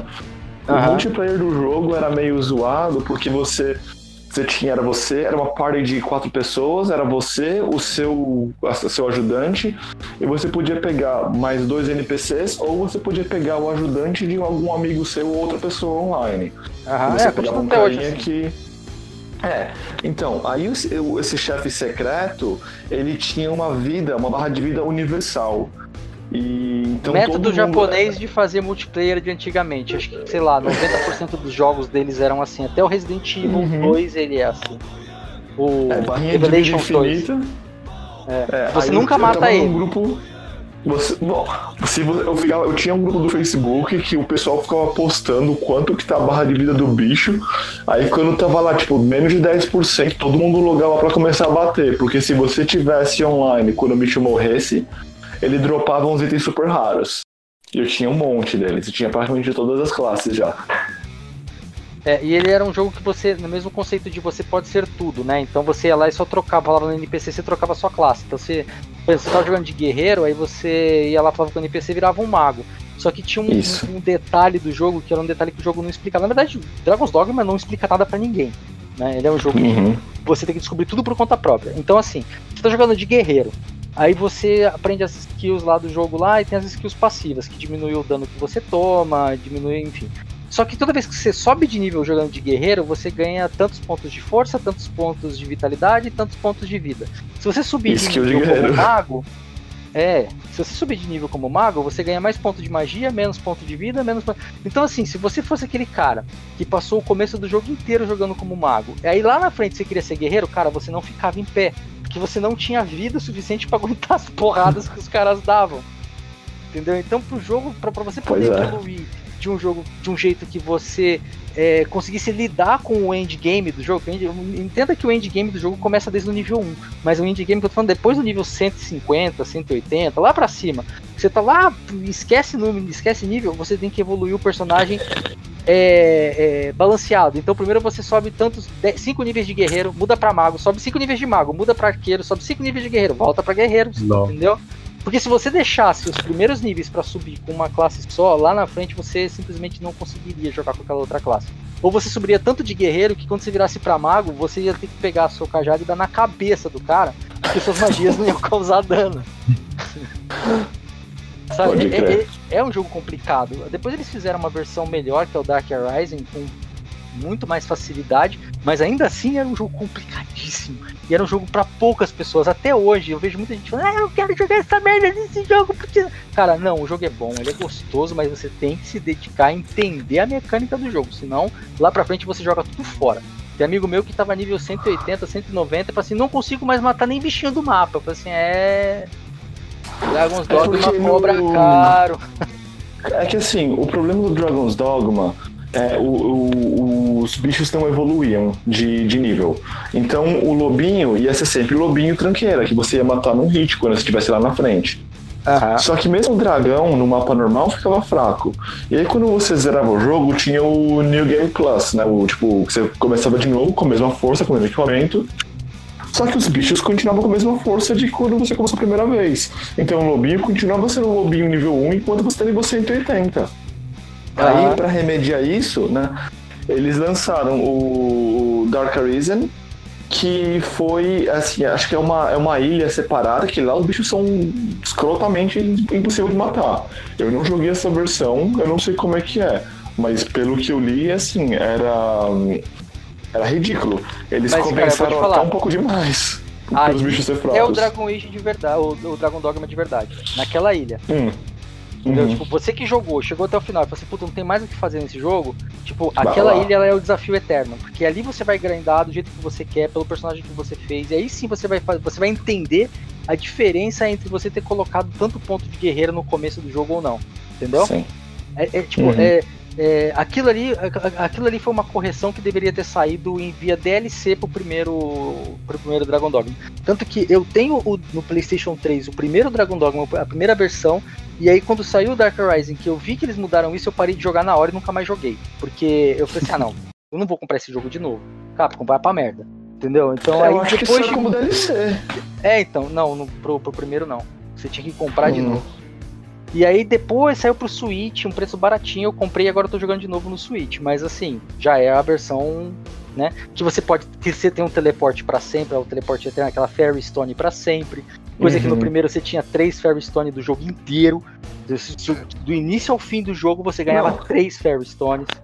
Não, você- o problema é que você tinha que andar até um lugar, colocar um- um- uma pedrinha lá, e aí você só podia teletransportar pra onde você colocou pedrinha.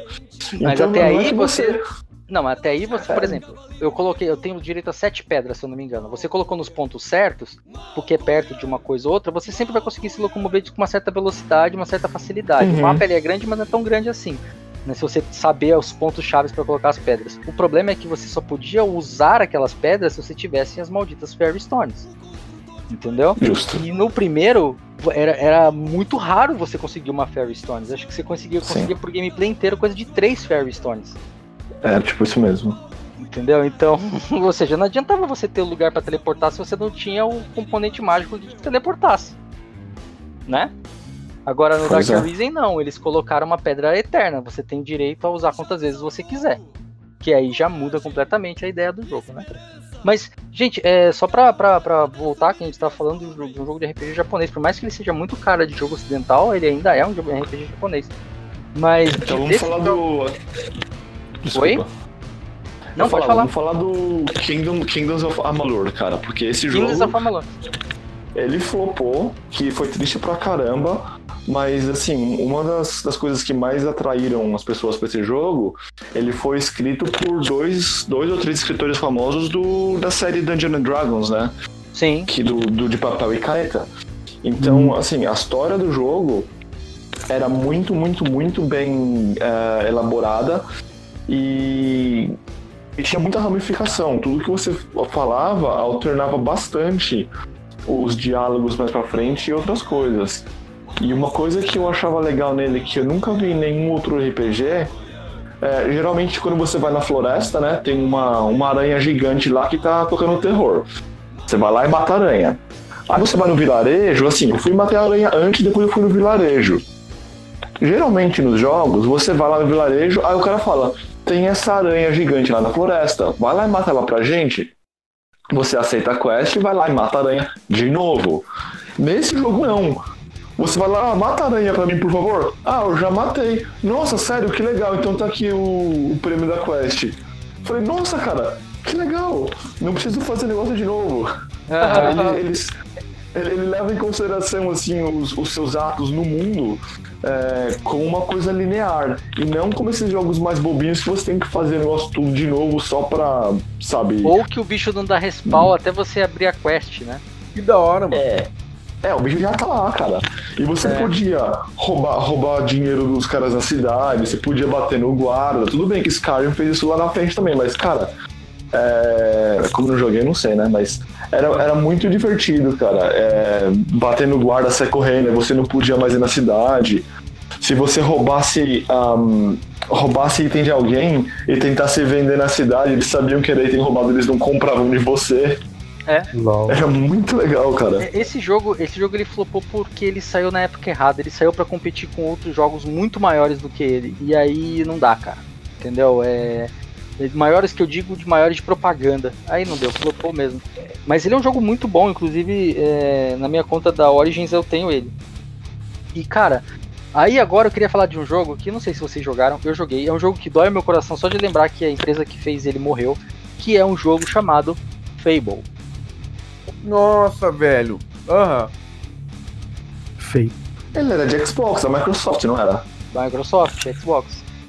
É, e PC. se eu não me engano, ele era a continuação do Myst. Não Veio antes ou depois do Myst? É, não diria que é continuação. Sucessor Eu espiritual. diria que é sucessor espiritual, acredito que sim. Sucessor é. espiritual é ótimo, gente. É, sucessor espiritual é aquele negócio. É um jogo feito da, da mesma forma, só que com uma história diferente, né? E, enfim. Mas, cara, o Fable, ele era um jogo que come- ele, ele tinha uma evolução como se fosse um filme, sabe? Você começava Sim, com, sim. com um, um- um garotinho, e esse garotinho na cidade dele, ele era meio trapalhão, assim, meio, meio, meio, meio bobinho, e o pessoal meio que sacaneava ele. Ficava assim, ah, você quer ganhar uma moeda? Vai lá e puxa a calça de não sei quem. Aí você ia lá e puxava a calça de tal pessoa, e de repente você começava a ganhar uns pontos negativos. E as pessoas falavam, é, fica sabendo que você puxou a calça de tal pessoa, isso é errado, isso não se faz. Né? E aí, tipo, o seu personagem ele ia crescendo ou pro lado bom ou pro lado ruim, de acordo com as decisões que você tomava. E as quests, elas não eram assim, tipo, quests pra você fazer, eram quests com dilemas, que você tinha que escolher fazer ou não. E se você fizesse, o resultado poderia ser bom ou ruim. E aí você evoluindo, esse molequinho, aí tinha a família dele que era assassinada logo no começo do jogo, você fugia, aí você entrava pra um, pra um negócio de aventureiros, e os avent- negócio de aventureiros te ensinava a usar arma, espada, escudo, espada, não sei o que, e você ia pro mundo e a história se desenrolava ali. E o Fable, ele realmente era uma fábula, né, como o nome dizia, porque ele tinha um, um- um- um- é, esse negócio de um mundo que não era um mundo aberto em si, mas ele era um mundo onde você tinha uma certa liberdade para ir para onde você queria ir e fazer as coisas que você queria fazer. Entendeu? Claro que ele ia combinar no final do jogo, que tinha uma história, tinha um plot, que ia do, do começo ao fim. Mas o que acontecia no meio disso era, cara, era um negócio de exploração, de conhecimento, de evolução. Era um jogo bem bacana.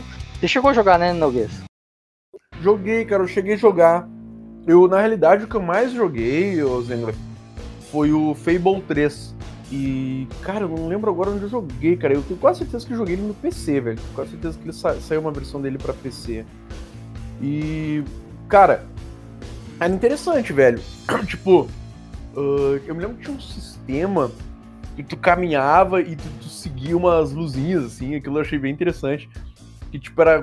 Tu pegava uma quest, se eu não me engano, e tinha uns pontos de luz que tu ia seguindo, assim, pelo caminho pra fazer as quests. Ou algo do, do gênero, não me lembro se era realmente pras quests, ou enfim. E, mas o, aquele sistema do game de tu conseguir ah, ter essa, esse esquema da câmera livre, como eu falei lá do jogo atrás, né? Poder girar a câmera por tudo, poder analisar os cenários, assim, com, ah, ah, com, com mais detalhes, né? Tu poder ah, curtir os cenários com mais detalhes. Aquele Uhum. lance de tu estar caminhando e às vezes tu, tu ter o, o jogo interrompido por uma, uma ação que vai acontecer, enfim, e aí a câmera sai voando e vai lá em determinado personagem. E, porque tu tá jogando em terceira pessoa, né? Pra quem não conhece o Fable, o, o 3 pelo menos foi o que eu joguei, ele tu jogava em, em terceira pessoa. Todos eles. É, e aí ahn, tinha essas coisas assim que às vezes congelava pra fazer como se fosse uma CG, entre aspas, né? Essa minha CG, só que não era uma CG, era o, o próprio a própria imagem do game, assim, que ah, se movimentava pelo cenário e o teu personagem ficava parado, né? Lá na frente mostrava alguma coisa específica. O sistema de batalha eu achava legal também, cara. Com. ah, de tu como é que eu vou dizer? Ele, ele era com. Não era que nem, sei lá, tipo, pegar um target, né, pra, pra, pra atacar o mob. Não, era uma coisa meio com mira, né? Cara, foi, Sim. foi legal, cara. Foi um jogo que me deixou, que, assim, que. ah, que eu curti, assim. Curti jogar, achei legal. Outro jogo que eu também não terminei, assim, não, não detonei ele. Mas ah, achei bem interessante, cara. Achei que foi um jogo que vale até assim, ó. Conversando agora com vocês e lembrando, deu até vontade de jogar. vontade de Cara, buscar ele aqui, instalar e jogar de novo. o Fable é um jogo tão gostoso que dependendo das coisas que você come durante o jogo pra recuperar a vida, seu boneco engorda, Sim, sim, é verdade, é verdade. né? Eu nem E- lembrava disso, E mano. dependendo do fato, dependendo das lutas que você tem, se você tomar muita porrada sem se defender, o seu boneco ganhava cicatrizes. É muito mal. Cara, é bem, bem, bem bolado o game. Fable é um jogo Legal. maravilhoso, cara. É, Quem nunca jogou Fable, procura. É, eu acho, eu, eu prefiro de todos os Fables, o 1 eu achei, o, o- eu achei ele mais, assim, legal, mas é pra mim, na visão que eu tenho, é de que foi o primeiro que eu vi. Os outros eram muito parecidos com o primeiro, então pra mim, tipo, o que, o que realmente me chamou a atenção foi o primeiro. Te influenciou. Foi... É. É, os outros podem ser muito bons. Acho que hoje, se você for jogar, talvez o, o 3 ele seja melhor do que o 1. Mas pra mim, eu enxergando assim, tipo, o 1 chamou minha atenção porque ele era novidade. O 3 não, o 3 não foi tão novidade, mas foi jogos bons também. E, gente, mas é isso. Eu vou terminar esse bloco aqui também, esse, esse round. É, foi bem bacana a gente falar dessa evolução agora. Eu vou pro próximo round. No próximo round é pauleira, que aí a gente vai falar de jogos de atua- da atualidade, um pouquinho antigo, mas também da atualidade. É, vamos lá, já volto. Chama o próximo, o próximo round aí.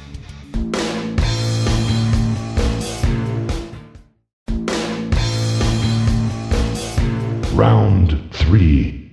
Então, cara, vamos pra esse round agora. Eu quero falar, eu já quero jogar em cima de vocês aqui, ó. Vou jogar, vou jogar, hein? Jogar em cima de vocês. Eu vou falar de três jogos, tá? Então, o primeiro jogo que eu vou falar é Mass Effect. O segundo jogo que eu vou falar é Dragon Age e o terceiro é Fallout. Olha, eu Cara. joguei um dos três. Eu vou deixar você adivinhar qual deles. Cara, Ah, o cara, Mass eu acho- Effect eu não curti, cara. Bah, eu achei muito ruim, velho. Você jogou qual, Noguês? Aquele que era o Andrômeda, eu acho, não era? Ah, não, mas isso aí não dá. Aí você começou pelo pior, cara. É, não, eu fui jogar esse Mass Effect aí, pá, não curti, Não. Não eu tô te falando, tipo, eu falo de Mass Effect 1, Mass Effect 2, o 3, não, o 1 e o 2. Mass Effect 1 e Mass Effect 2 foram jogos que mudaram completamente, completamente o cenário de jogo, jogo de tiro em, em, em terceira pessoa. Mudou. Simplesmente mudou. Mass Effect é demais, cara. Eu acho que, assim, jogos do tipo da série é, Destiny vieram por causa de Mass Effect, entendeu? Pra você ter uma ideia. Sim, sim. É, Dá- o dá próprio essa- Destiny eu não gosto muito também. É porque é em primeira pessoa, né? Você não gosta de jogo de primeira pessoa. É, Destiny é uma cópia mal feita de Unreal. Oi? Destiny é uma cópia mal feita de Unreal. Unreal Tournament Ah, lá o 2003, Unreal Tournament. 2004. Ah, cara, se você for parar pra pensar, tudo é. Então eu nem. eu nem entro nesse mérito. Pra mim, tudo é cópia de Unreal. Mas. Então vamos lá, vou, vou é, colocar, na, tudo vou colocar na minha ordem. então. Vou colocar na minha ordem aqui, tá? Vamos falar primeiro então de Mass Effect. Cara, o Mass Effect ele chegou no mercado e fez um barulho, porque ele era um RPG, assim como todos os outros que a gente falou até agora, Knights of the Old Republic. Inclusive, o, o Mass Effect ele é da BioWare que fez o Knights of the Republic. Só que ele não era um jogo do costume que a gente tinha, que era espada, escudo, arco e flecha, magia. Ele era um jogo de tiro. Então entenda que você tinha um RPG onde não era só mirar e atirar. Você tinha que atirar, mas você poderia dar uma matada no tiro. Então você tinha que dar mais alguns tiros, entendeu? Então ele tinha aquele conceito de RPG, de você bater um pouquinho pro bicho morrer. Aí tinha ó, de armadura, escudo de defesa, tudo isso fazia diferença. E também introduziu skills. Então cada personagem, cada classe de personagem tinha. Um cara era bom pra hackear computadores, o outro era bom pra é, escudo pra equipe, o outro era o cara que curava a equipe, enfim. Era um jogo que trouxe o conceito de RPG pra esse cenário de, de tiro, de jogo de, de, de- de tiro mesmo, né? De Battlefield era da um, vida. era um RPG moderninho, com ao invés de você tacar uma bola de fogo, você enfiava um vírus no computador do, do, do cara, tipo. Ou você dava um tiro de sniper na cabeça do cara, né? E aí, vocês chegaram a jogar esse Mass Effect? O, o Nogueira disse que não, ele jogou só o Andromeda e, cara, sinto muito, mas você jogou o pior de todos os jogos. É, Olha eu que eu achava o joguei, 3 eu curti. ruim. Eu achava o 3 ruim, o Andromeda conseguiu ser pior que o 3. E ele só tinha um pouco gráfico, um pouquinho melhor, porque acho que nem isso ele tinha. que eu, eu, eu nunca fui. um- um- pode parecer até loucura o que eu vou dizer agora, mas eu nunca fui aficionado por jogo de tiro, sabe? Então, Não, eu também não, tá? Principalmente assim, nesse caso ele é terceira pessoa, mas primeira pessoa sempre me deu um ranço muito grande, porque eu nunca gostei daquela também, cara, limitação, sabe? Eu não posso olhar para o que tem à minha volta, então. Mas nesse caso é um jogo de terceira pessoa, então o jogo de tiro ele nunca me, me, me chamou atenção. Mas é muito engraçado você, é, que nem o Zengler estava explicando, você olhar para uma capa de um jogo tipo esse do Mass Effect é, e você falar assim, é um RPG, porque é, a ideia que você tem quando você olha é que, mano, é só um, sei lá, sabe, é um bang bang muito louco que tá acontecendo por aí no espaço sideral e tudo mais.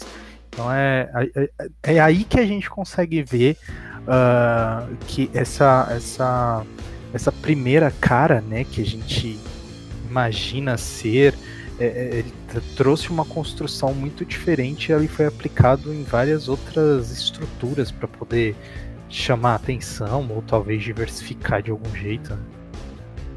É, cara. É...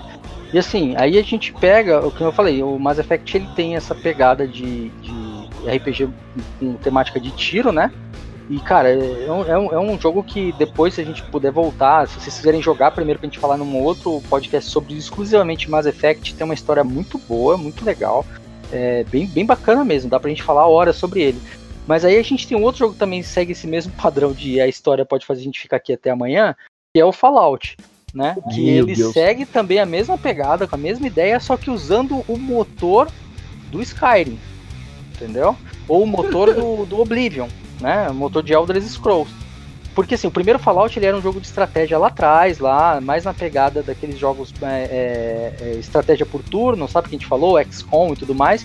Depois que a Bethesda comprou, não que ele seja ruim, tá? O Fallout antigo é muito bom, mas depois que a Bethesda comprou, ele se tornou esse jogo. E o New Vegas, que é o melhor considerado até hoje, cara, ele é um jogo que pode te, te comer horas e horas e horas de, de gameplay. Cara, Fallout, Fall- Fallout, o mais me marcou foi o 76. Aquele completo desastre que foi aquele jogo. É, Você só lembra porque ele é ruim, né? Puxa vida, velho. Só que o que mais me marcou era que era uma. Pá, não vou nem falar a palavra. Cara, eu vou te falar, eu tinha um- um- uma coisa que eu sempre falava e agora quem, quem me conhece me ouviu falar isso vai lembrar. Eu falava assim, Fallout é um jogo que se sair um Fallout com gráfico de Space Invaders, eu vou comprar e vou jogar. Até saiu o 76, que mudou completamente a minha visão de Fallout. Tipo, Cara, a Bethesda, a Bethesda conseguiu fazer um cara que era fã incondicional de Fallout odiar Fallout até o último extremo da sua vida. Cara, Hoje eu cara, não é- boto a mão em Fallout 76, mas nem que me pagassem pra jogar. Cara, eu queria saber como é que os caras conseguiram aquele, fazer aquele absurdo de lançar o jogo. Simples, Parece o que cara é simples, é você pegar. Não, é simples, é você pegar o Fallout 4, encher ele de mod e lançar como se fosse um jogo novo. Cara, que Não, absurdo, cara. velho. Agora, se você tá puto assim, imagina aquele, aquele cara que ficou guardando tampinha de garrafa por não sei quantos anos, esperando o próximo Fallout sair. E acho que foi no, nesse, nesse último Fallout mesmo que ele foi lá pra, pra Bethesda lá e deu todas as tampas de garrafa e falou: Olha, aqui eu tenho os, os bottle caps, me dá o jogo. E eles deram o jogo pra ele. Ah, claro, com aquela merda daquele jogo, cara, eu ficaria feliz de ter um fã. Entendeu? Eu- Se o cara me trouxesse uma tampinha de garrafa, eu dava o jogo pra ele. Cara, eu Não, desculpa, Bethesda, sério, eu gosto muito dos jogos da série Elder Scrolls, gosto demais de Fallout. Cara, Fallout 4 é um jogo que eu engoli. Por mais que seja um jogo que não seja tão bom quanto o New Vegas, é um jogo bom, é um jogo jogável, muito bom. Cheio de bug, é pra caralho, mas é muito bom, é jogável. Agora, Fallout 76 é o, é um inferno na Terra. Fallout 76 é uma merda tão grande, uma merda- é uma merda tão, tão ruim, tão ruim, que se sair o próximo Fallout, eu vou fingir que ele não saiu. Entenda isso, tá? Cara, Ó, eu acabou. me lembro do cara. Mas agora vocês lá entenderam. Ano que que passado isso aí, cara. No, no- no boom do Fallout 76 lá, o maluco foi, foi na loja querendo se trocar. Eu não quero esse jogo aqui, essa porcaria, não sei o que, tudo bugado. E o cara ele não conseguiu trocar lá por algum motivo, não sei o que. O cara quebrou toda a loja de raiva, velho. Quebrou a loja de raiva. Cara, é, isso é a relação que quem gosta de Fallout tem com Fallout 76. Simples. Eu comprei Fallout 76 no Day One, tá? Eu nem vi re- nada. Eu só. Ah, saiu? Tô comprando. Foi isso. Entendeu? E ele tá aqui no meu PlayStation 4 esperando, sei lá, eu tacar fogo nele. Mas enfim. Um dia, um dia, um dia eu vou pegar uma furadeira, Eu vou filmar, eu furar a merda do CD com caixinha e tudo, entendeu? E botar na internet pra vocês verem. É. Mas enfim. Tá Então, assim, a gente falou de Mass Effect, falou de Fallout, que são jogos que seguem a mesma temática, que são muito bons, né? E aí eu deixei o Dragon Age por último, porque o Dragon Age também é da BioWare, ele é uma evolução. Lembra que a gente falou lá atrás do Knights of the Old Republic? Sim. Que era um cenário de Star Wars, né? Uhum. Agora imagina que a BioWare falou assim: não, gente, é o seguinte, toma uma ideia aqui, é um mundo chamado X, e esse mundo chamado X vai ter uma cidade, um, um reino chamado Y e um reino chamado Z. Eles vão estar em guerra em algum momento e de repente a guerra vai acabar porque vai aparecer um inimigo comum, que é um inimigo que é um dragão imortal que fica criando um monte de, de lixo ou orcs do tipo o Senhor dos Anéis, que vai destruir tudo que eles chamam de Blight, que vai arregaçar tudo. Por onde, ele, por onde esses orcs passarem, eles vão quebrar e destruir tudo sem, menor, sem a menor piedade. E aí os caras falam assim, tá, mas e aí, como é que a gente vai convencer as pessoas pra jogar esse jogo, não sei o que? Ah, cara, vamos botar pra jogar e ver o que que dá. Aí os caras me lançaram Dragon Age Origins e colocaram no mercado com essa temática. Um jogo de RPG muito, muito carregado das lembranças de Knights of the Old Republic e que era totalmente é, é, eu não diria que copiado, mas ele diria que ele, era, ele tinha assim é, incentivos próprios que lembrava muito cenários de Dungeons Dragons, porque afinal de contas, jogos da BioWare, assim como Knights of the Old Republic, podiam usar as regras de Dungeons Dragons porque eles têm essa, é, essa parceria com a Wizard of the Coast. Então saiu um Dragon Age como se você estivesse jogando um jogo de papel e caneta, só que dentro daquilo que eu disse, você sendo você tomando as decisões, só que os outros personagens, eles são independentes. Eles podem ou não participar da sua parte, eles podem ou não ser seus amigos, dependendo do que você fizer. Então você tem companions que podem simplesmente virar seus inimigos durante a partida, durante o jogo. Entendeu? E o Dragon Age é isso. O Dragon Age ele te joga nesse mundo e fala, cara, é, tá, tá, tá tendo aí essa Blight, que, ela, que é a podridão, né? A podridão está vindo, quer matar, destruir, acabar com o mundo, e você é o único que existe no mundo que pode derrotar isso daí. Eu garanto que esse jogo, o Kurt jogou, porque ele falou que de todos que eu falei foi o único que ele não comentou até agora. Kurt, microfone aberto, me fala da sua experiência com Dragon Age. Então, eu comecei pelo Dragon Age Inquisition, que é o último dos três que saíram. Só Tamo que, junto. é, então, aí que tem um negócio legal desse jogo. Quem não jogou os primeiros, acho que foi o Jim que tava falando, né? Você tem que saber de onde vêm as coisas para poder apreciar. Eu concordo e discordo. Assim, é legal saber o que veio antes, mas às vezes não é essencial. Nesse jogo, se você não jogou os primeiros, ou você não tem como jogar, porque acho que o Origin saiu só pra PC ou Xbox, assim, não tinha pra Playstation. Então eu não teria como jogar É, ele no, no tinha, Play 3 ou é Play que ele 4. saiu bugado, mas tinha sim. Hum. Então, Eu tenho mas o. Hum, Eu sei, eu sei que assim, eu, não, eu não, não, não tinha acesso a ele pra jogar. E eu também não ia pegar pra jogar o 1 e o 2 pra jogar o Inquisition. Mas ah, vale a pena. Então, a BioWare, eles lançaram uma, tipo, uma história em quadrinhos online. Você entrava no site deles, fazia a história em quadrinhos que ia cobrir o Dragon Age Origins e o Dragon Age 2. E a cada, em certos pontos da história, você tomava decisões que essas decisões iriam afetar o universo no, no Inquisition. Então, eu, esse jogo eu joguei duas vezes, eu tava desempregado na época, eu zerei ele duas vezes para poder platinar, mas também para poder fazer a história de dois jeitos diferentes. A primeira vez eu joguei com o universo ah, normal, com o universo padrão sem fazer alteração nenhuma, e a segunda vez eu, eu fiz essa história em quadrinhos para mudar algumas coisas. Então tem um NPC que é o. Ele seria o, o personagem principal do Dragon Age 2, eu acho. Eu esqueci o nome dele, é o Hawk. Kurt. É. Hawk. E você podia escolher se ele ia ser mago ou guerreiro, por exemplo. Aí a primeira vez ele veio como. veio como guerreiro, a segunda vez eu fiz ele virar mago. Aí tem uma, uma outra hora que você tem que deixar um cara morrer ou não. Assim, aliás, você tem dois caras que, que, que vão pra morte. Você escolhe qual dos dois que você vai mandar pra morte. Aí, tipo, eu mandei cara diferente. E muda bastante a história, cara. Eu tô louco pra sair agora um Dragon Age 4 pra poder é, carregar o meu save, cara. Ó, ó, Kurt, você terminou ele duas vezes só? Bom, eu só duas vezes, mas é, eu, eu fiz todas as, todas as sidequests, cara. Todas as sidequests e aí. Você não fez todas as. Fast Quest Skirt. Eu já terminei esse jogo oito vezes. E das oito vezes que eu terminei, as histórias eram diferentes. Nossa. Bom, é, justo, justo, justo. Cara, eu vou te falar uma coisa. O que você tá falando se chama tapeçaria. A tapeçaria, ela é um, agru- um- agrupamento de todas as coisas que aconteceram nos Andragões antigos. E não é porque eles queriam fazer isso porque eles achavam que era bacana você. Não, é porque eles não tinham como linkar as histórias, porque os jogos saíram na geração anterior. Então, por exemplo, saiu no PlayStation 3. Então, como é que você ia pegar o seu save do PlayStation 3 e jogar para um jogo do PlayStation 4? Você não tinha como fazer isso.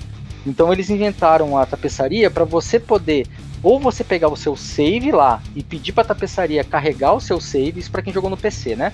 Carregar o seu save e criar a tapeçaria baseada no seu save, ou você tinha que ir lá, se você jogou nos videogames, na mão e, e- e- escolher as coisas da tapeçaria baseada nas decisões que você tomou enquanto você jogou os jogos anteriores.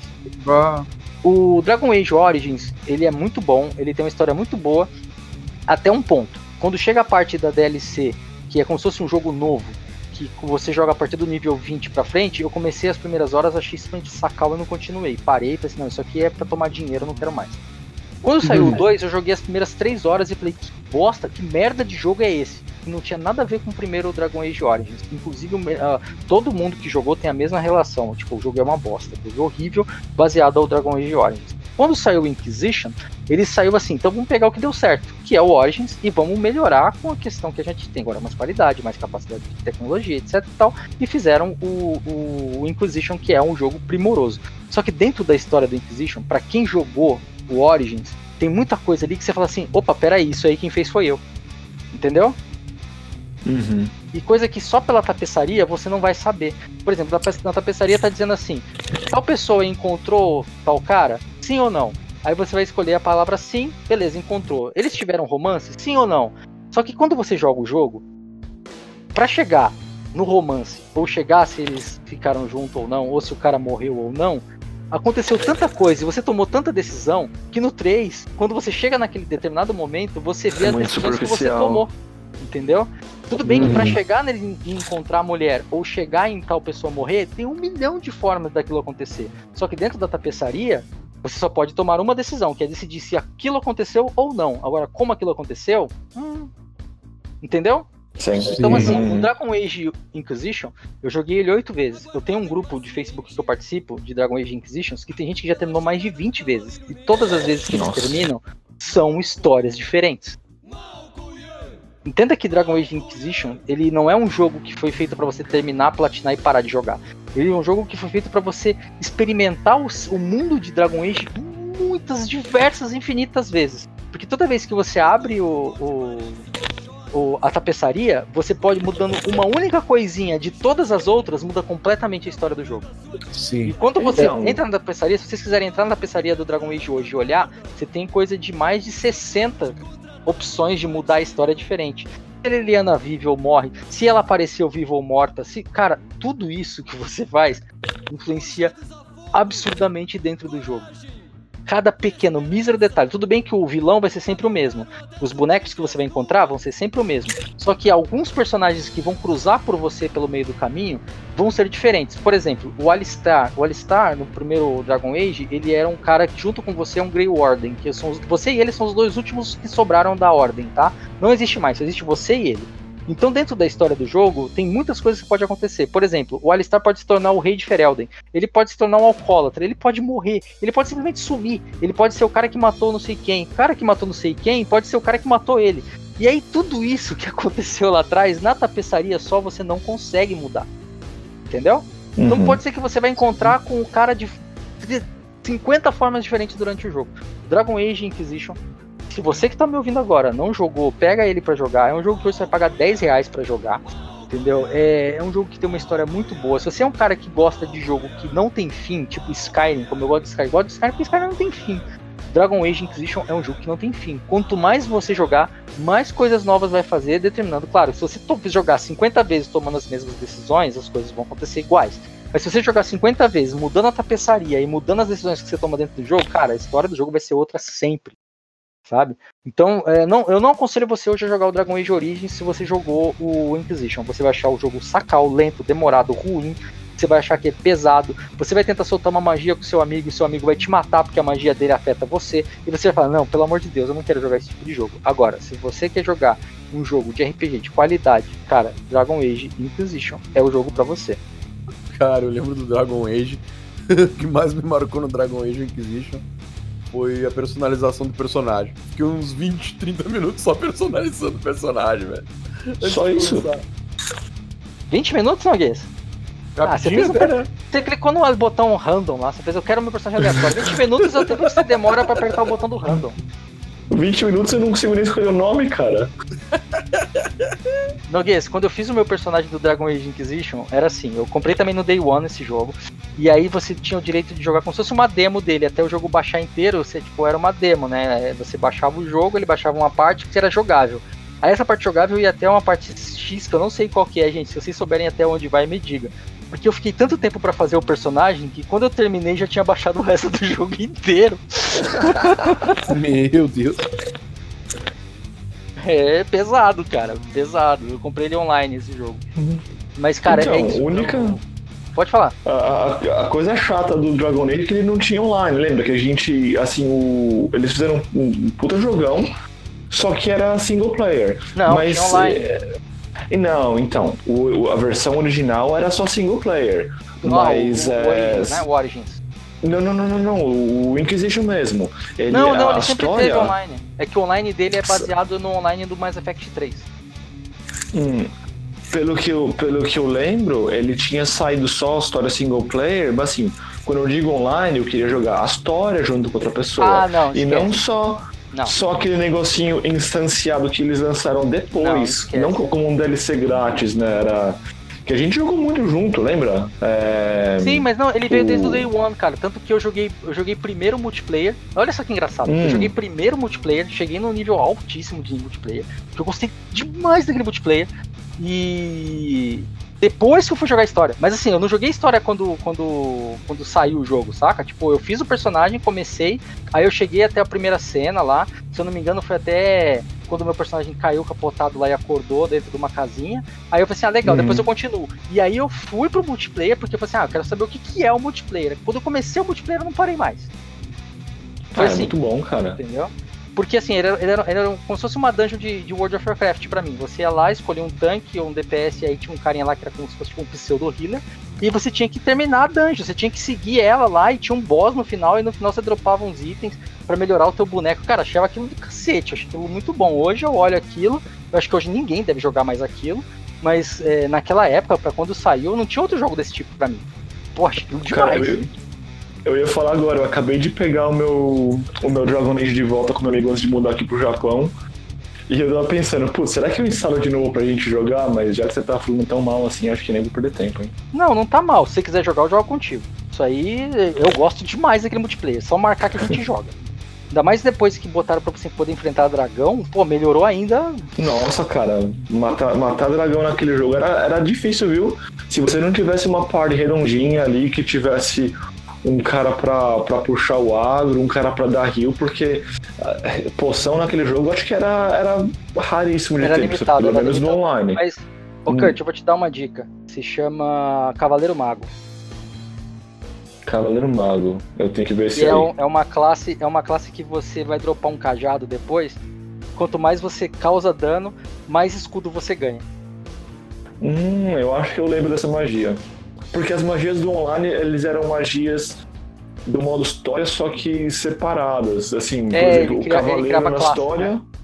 É, o cavaleiro na história, por exemplo, o personagem principal, ele tem um set de skills. Mas aí no online eles iriam dividir aquelas skills em, em várias classes diferentes. Era bem É, mais legal no online, eu acho.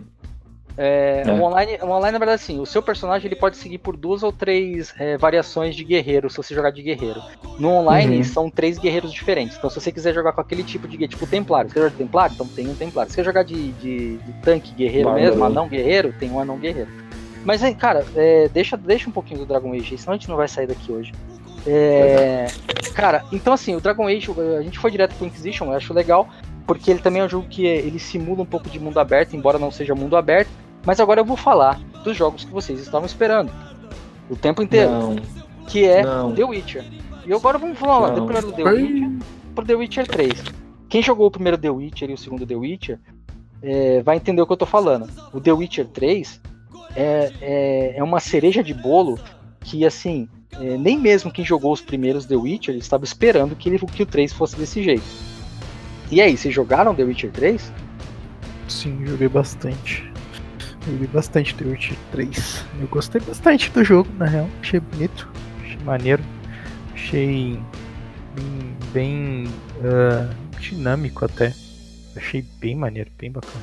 E, mas assim, Cara, o- e o, tu vê o, o- a- assim quanto o quanto o jogo fez sucesso, cara. O quanto ele conseguiu ahn, atingir determinados públicos e, e eu diria variados públicos, na realidade, melhor dizendo, que ele conseguiu virar uma série da Netflix, né, cara? Que vai estrear aí nos próximos dias, meses, talvez, não sei a data exata. É. Dia, dia 20. Cara, assim, a questão é que The Witcher ele é uma história, ele é um, um livro, né? Alguns livros de um, de um- de um tiozinho lá no, no leste da Europa. E aí ele vendeu os direitos pra empresa fazer pra Project, Project Red fazer os jogos, tipo, mas não acreditando que o negócio fosse fazer sucesso, porque os livros Sim. dele não fizeram sucesso.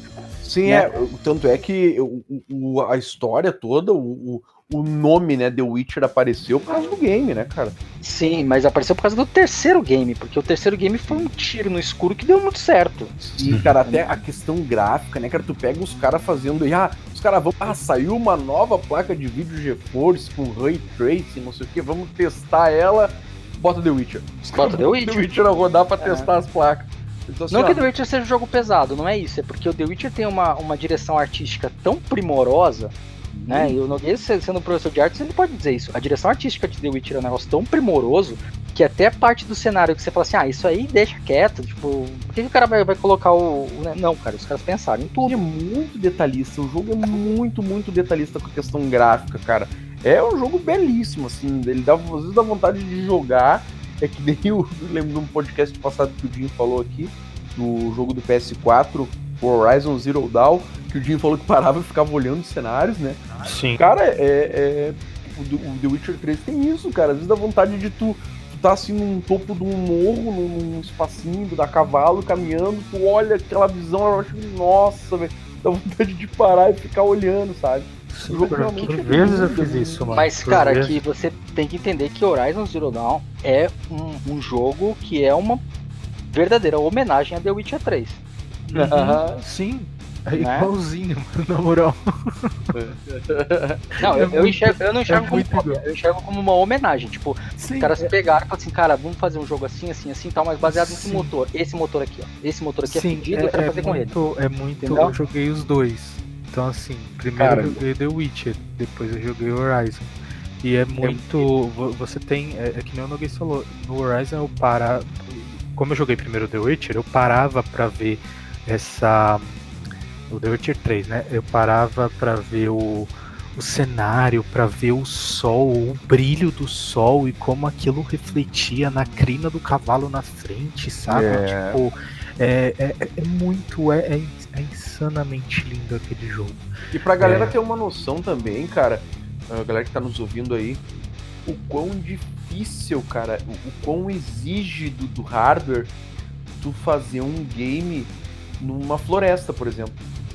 Sabe? Pra te deixar aquilo ali Sim. fluido e ah, real, né? Como, como The Witcher 3 consegue.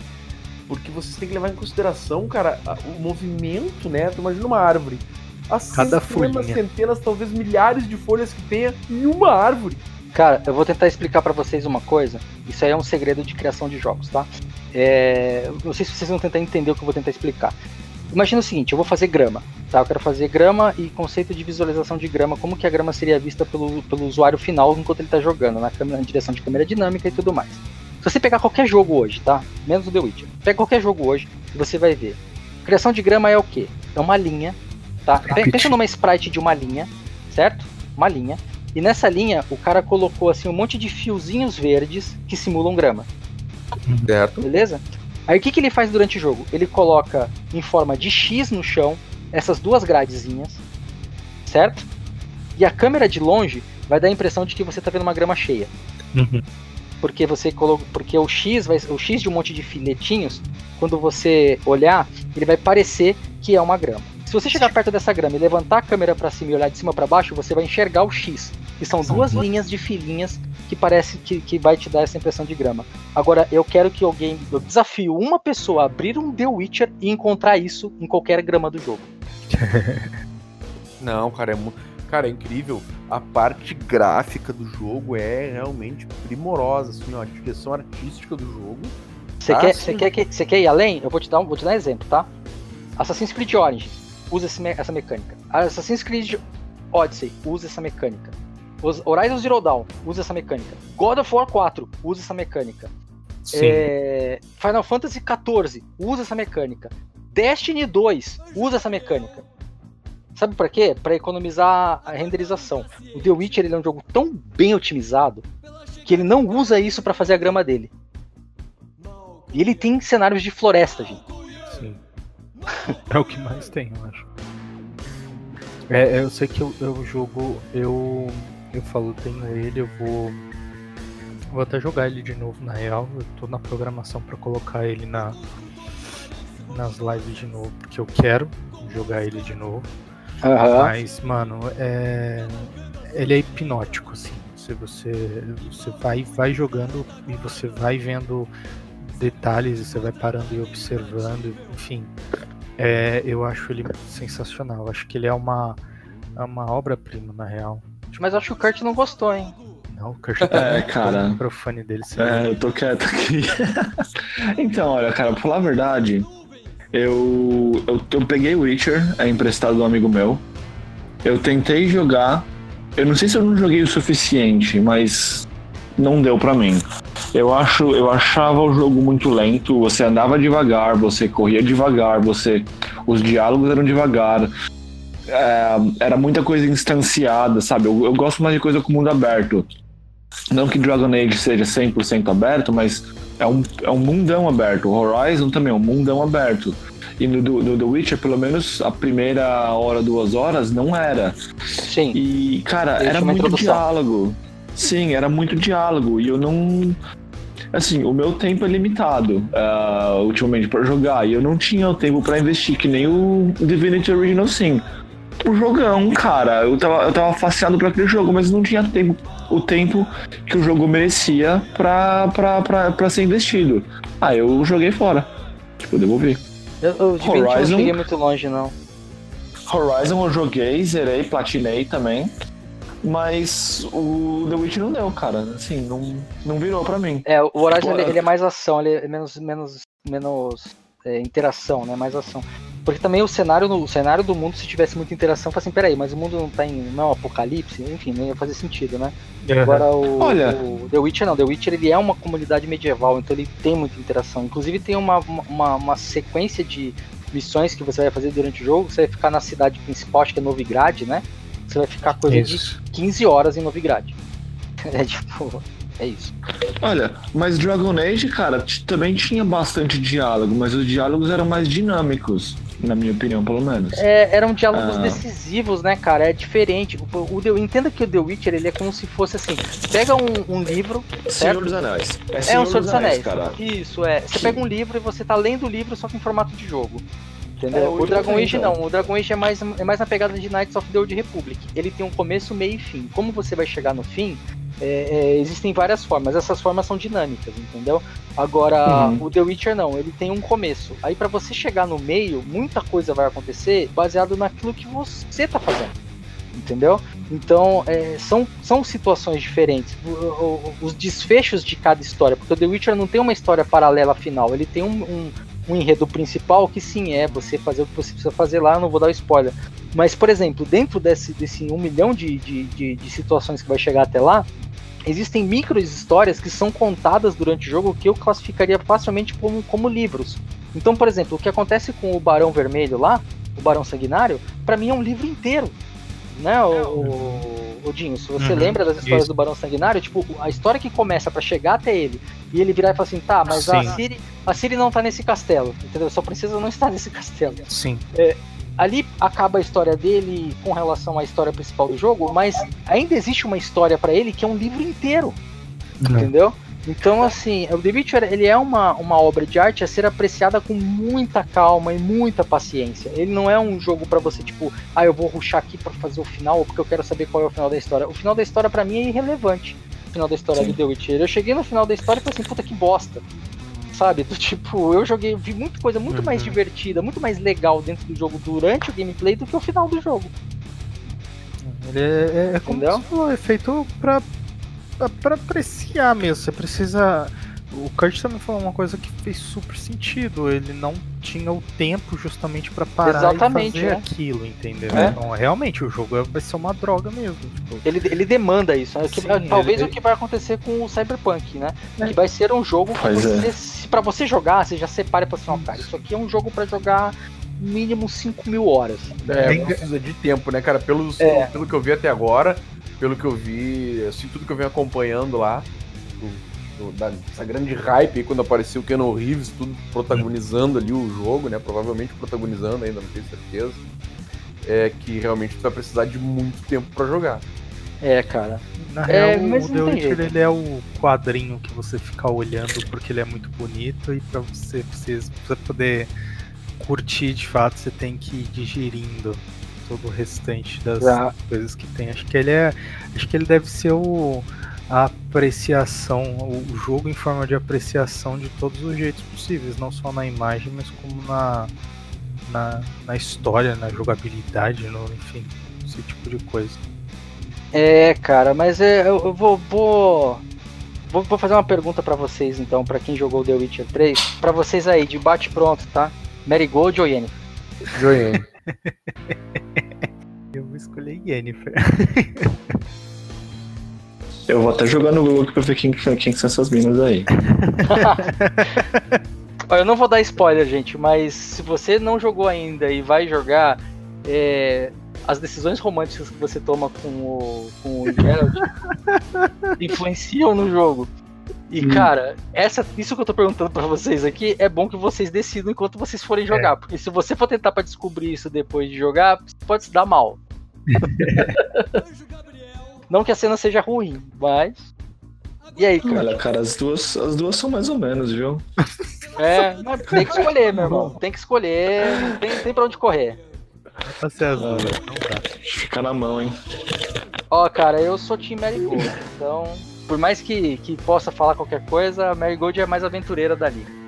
É, mas enfim, vamos lá, cara. É, The Witcher 3 é um puta jogo. E o The Witcher 3 ele deu abertura para muito jogo. E ali ele salvou praticamente o Assassin's Creed, tá? Eu queria fechar esse, esse round, na verdade o último round, né? Falando do dos dois Assassin's Creed, mas na verdade eu queria só falar do Odyssey. Você, o, o, Origins foi muito bom, ele trouxe essa coisa nova, mas o Odyssey é a cereja do bolo que traz o cenário da Grécia Antiga, que eu já falei lá atrás, que é um jogo que eu acho muito sensacional.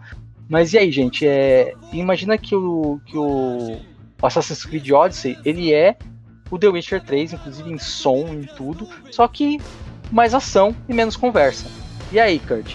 Um jogo que você encararia de frente? Uh, o Assassin's Creed, não, cara, Assassin's Creed eu não jogo desde o do original, do, bom, da, da, primeira série, sabe? Do, do 1, 2, 3 Brotherhood. Eu não, não peguei nenhum dos outros, cara, por um pouco de falta de interesse. Isso é uma blasfêmia. Até. eu te falei, cara, não jogo. Eu tentei pegar um jogo modinha para ver qual que era a hype. Peguei Witcher, odiei, velho. Não, mas, cara, eu não tô falando de jogo modinha, cara. Eu tô falando de jogo bom. bom jogo bom modinha é, jogo da série Naruto. Então, isso pra mim é jogo modinha sabe? Que é um jogo que se não tivesse o nome Naruto, ninguém ia comprar. Agora, eu tô falando de um jogo Assassin's Creed, por mais que seja uma, uma franquia que é conhecida e fez muito jogo bom e muito jogo ruim, é, cara, não, não é mod gente sustenta ela não, porque quando eles lançaram o jogo que ninguém conseguiu jogar porque tava bugado, o, o pau comeu.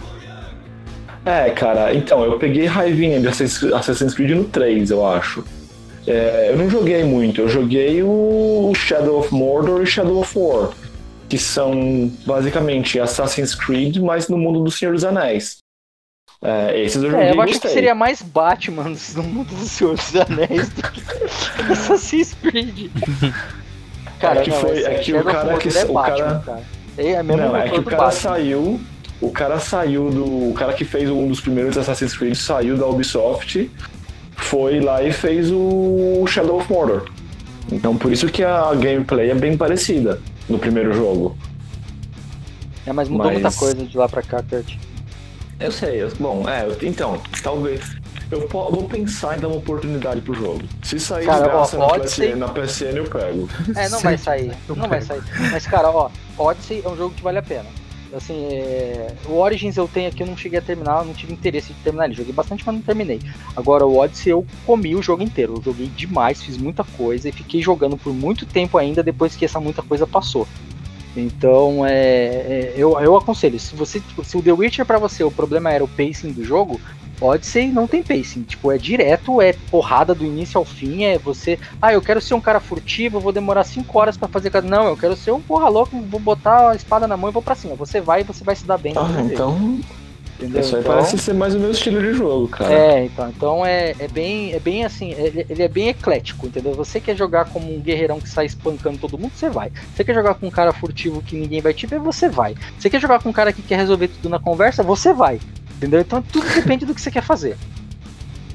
Olha, isso parece, isso parece bem legal. Qual que é o, o cenário desse do, do, do Origins? É o grego, esse aí ou não? É, o Origins é Odyssey, na, né? na- Não, o Origins é na, na- É o Egito. no Egito Antigo. E o Odyssey Hum. é na, na, na Grécia Clássica. Qual que é o bom aí mesmo? Odyssey ou Origins? Odyssey, Odyssey. Os dois são bons, mas eu Odyssey. prefiro o Odyssey, porque o Odyssey inseriu umas é, skills que você tá jogando como se fosse um action RPG mesmo, sabe? Tipo, a parada de Uhum. é, bater a espada no chão e dar dano em área, essas coisas. Coisa que Uhum, no jogo você uhum. não tinha. Olha, vou dar uma olhada. Natal tá chegando aí. Olha, tá É. vendo? Sempre tem uma opção. E às vezes quando apare... eu, eu comprei o meu na Ubisoft no PC, eu paguei acho que 80 reais a versão completa, full, cheia de tudo. Tem uns meses já, então acho que agora vai estar bem mais barato do que isso. É, aqui acho que vai ser coisa de 50 mil. É, 50 E aí? mil. É, eu, gosto do Japão porque é isso, cara. O cara vai comprar um rolo de papel higiênico e ele desembolsa uma bolota de dinheiro que é maior do que o rolo de papel higiênico. É. Coisas do Japão. Mas é isso, gente. É, cara, é, esse papo foi bem bacana. Eu gostei de separar ele em dois. Queria que vocês entendessem, eu já falei quando a gente estava falando lá atrás, que a gente gosta de trabalhar. O Noguês bem lembrou isso na última, no último podcast. A gente gosta de lembrar as coisas para dizer que assim, não é que chegou como chegou porque os caras são gênios e fizeram, não, cara. Tem um passado que os caras se inspiraram para fazer e chegar nesses jogos do jeito que eles chegaram hoje, sabe? São jogos muito bacanas, jogos muito divertidos, mas que são jogos que passaram por uma escola e por um aprendizado que poucas pessoas de hoje vão enxergar, só quem jogou lá atrás vai pegar. Não é que é mérito de quem jogou e quem é mais velho, mas assim, tipo, é uma é um prazer de quem viu isso evoluir. Sabe, eu como joguei todos esses jogos desde o Might and Magic lá atrás, enxergar um Dragon Age hoje, eu, eu fico deslumbrado e falo, nossa, que legal, cara, que legal que o negócio cresceu desse jeito. Hoje eu me divirto muito mais, entendeu? Sabendo pelo que eu passei. Mas vamos, vamos fechar isso aí, gente. Vamos lá, é, Noguês, faz aí um resumão do que a gente falou hoje. Cara, eu quero muito mais do que fazer um resumão do que a gente falou hoje. É fazer um resumão da nossa primeira temporada, né, cara? Que foi algo extremamente divertido pra mim, assim, principalmente pra mim, né? Tô falando mais por mim, mais do que por vocês. Que a gente pôde abordar aí, cara, um punhado, né, de assuntos aí do mundo dos games. Ah, assuntos interessantíssimos, sempre com convidados aí especialistas nos assuntos em questão. E, cara, lembrar que passou de gente por aí, né, cara? O Tonon, o Alexandre, o próprio Kurt, nosso ouvinte que acabou virando nosso convidado. O, o, o Michel lá da Old School, cara, vá, do podcast dos, ar- dos arcades, né? Nossa, no- extremamente nostálgico, né, cara? Que temporada, cara, que temporada, né? O René falando do, do- sobre os, os mobile games, né, cara? E até não sei se não tô comentando no equívoco, foi dos mobile, né? Que o René participou, né? Sim, o. René é especialista em mobile, né? Sim, cara, não, mas só trouxemos gente de alto escalão aqui, né, cara? Foi incrível, cara. Que temporada essa. Foi a prim- Nossa primeira temporada. Que assim, encerrando hoje com chave de ouro, né? Com esses, ah, com esses dois últimos capítulos, né? Falando sobre RPG, RPG japonês e o RPG ocidental, né? No episódio de hoje. Cara, é sensacional, assim. Acho que ah, fica aí a, a nossa expectativa para a segunda temporada, que já foi confirmar, né? A produção aqui Olha aí. tá confirmando a segunda tempor- temporada para 2020, hein? com bastante novidade, bastante interatividade. É isso aí, cara. Então, cara, a- a- além, assim, acima de tudo, eu acho deixar esse, esse, esse relato aí dessa grande satisfação que foi ah, passar esse 2019 aqui, essa primeira temporada do Papo de Gamer, com a presença do queridíssimo Dinho Cardoso e o Zengler. Galera, forte abraço pra todo mundo. Cara, e é isso, cara, né? Fico extremamente feliz. E, cara, quanto aos, os RPGs, cara, é, assim, é incrível, né, cara, que a gente vai conversando e, e- e a gente, o tempo vai passando, né? E tu vai descobrindo que tem coisas que são RPG que tu nem sabia lá antigamente que aquilo era um RPG, tu simplesmente jogava, né, cara? E principalmente você saber se era um RPG oriental ou ocidental, né? Mas, cara, assim, é incrível. é- o negócio é, é fora de série, né, cara? Tem um, até hoje eu achei um meme ali, ó.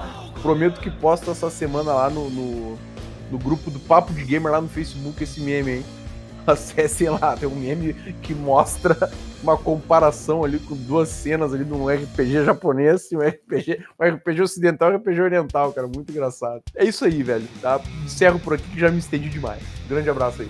Cara, é, é, é muito bom mesmo. Esse- essa temporada foi muito boa. Vai, fala aí, Dinho. Fecha aí, Dinho.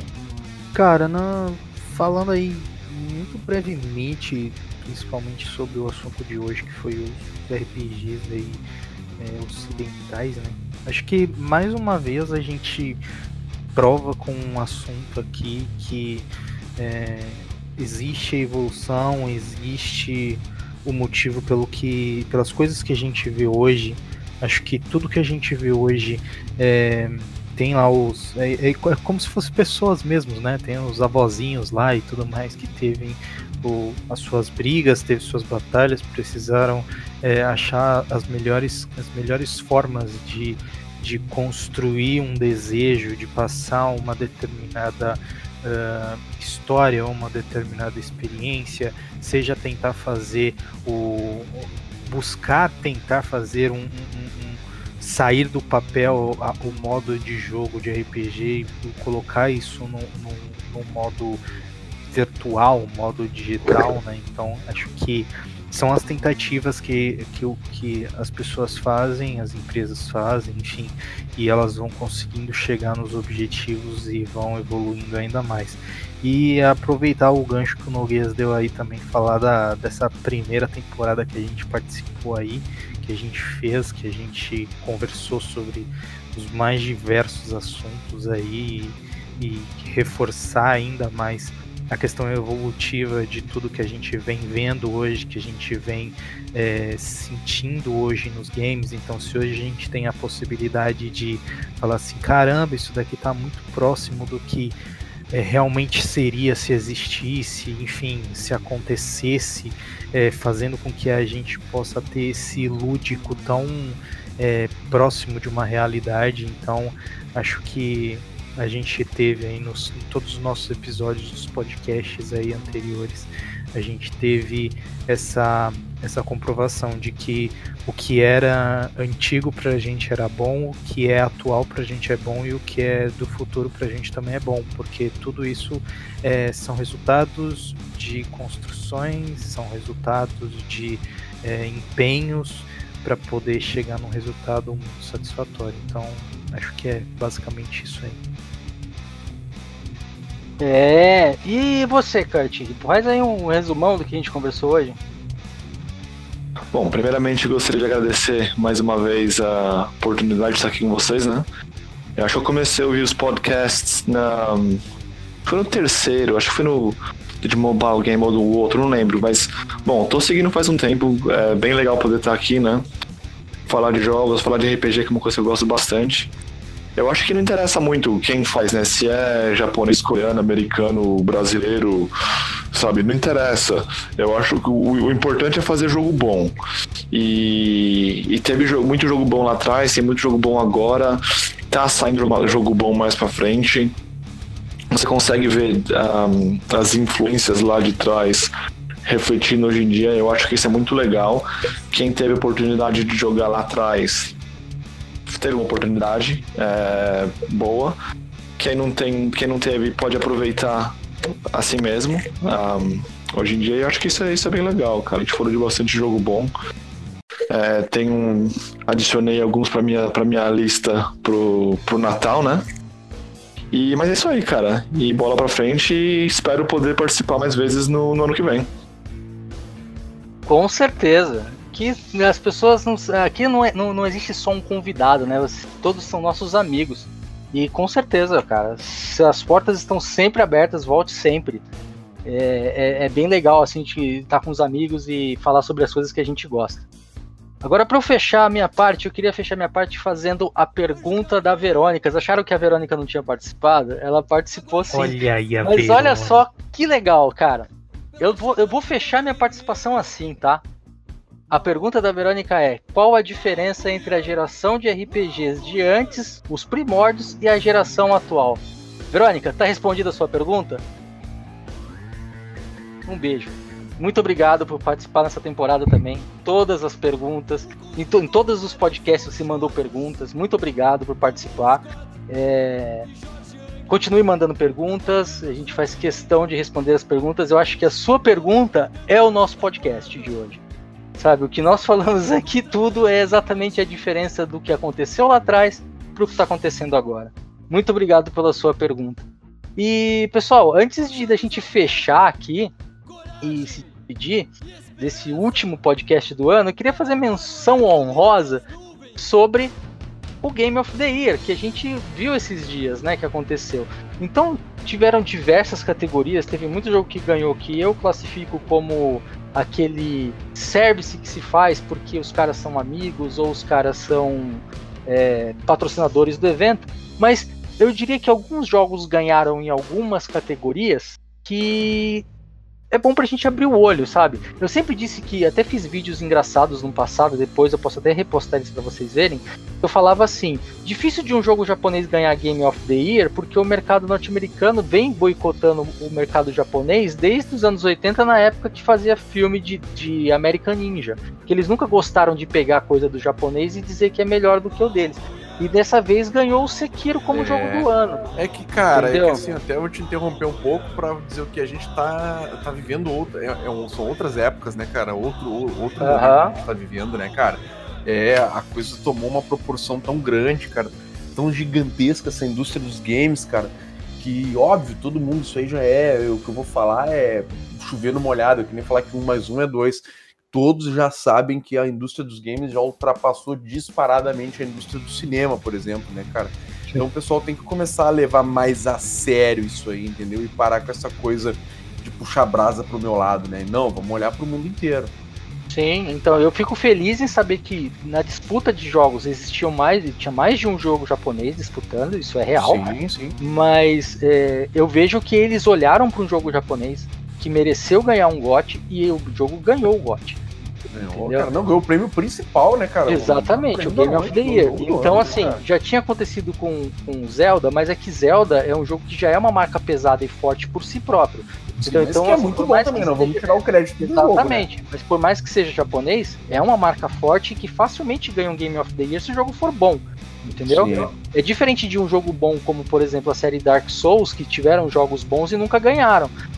Entende que é, são situações? E agora é um jogo na mesma pegada de um Dark Souls, que não ganhou lá atrás, mesmo sendo muito bom, e dessa vez ganhou. Eu fico É, feliz porque. É, eu fico feliz porque o cenário de, de, de games ele tá entendendo que o negócio é mais global do que mais bairrista, né? Exatamente. Eu acho isso bem É. bacana. Mas eu queria fazer menção honrosa a outros dois jogos.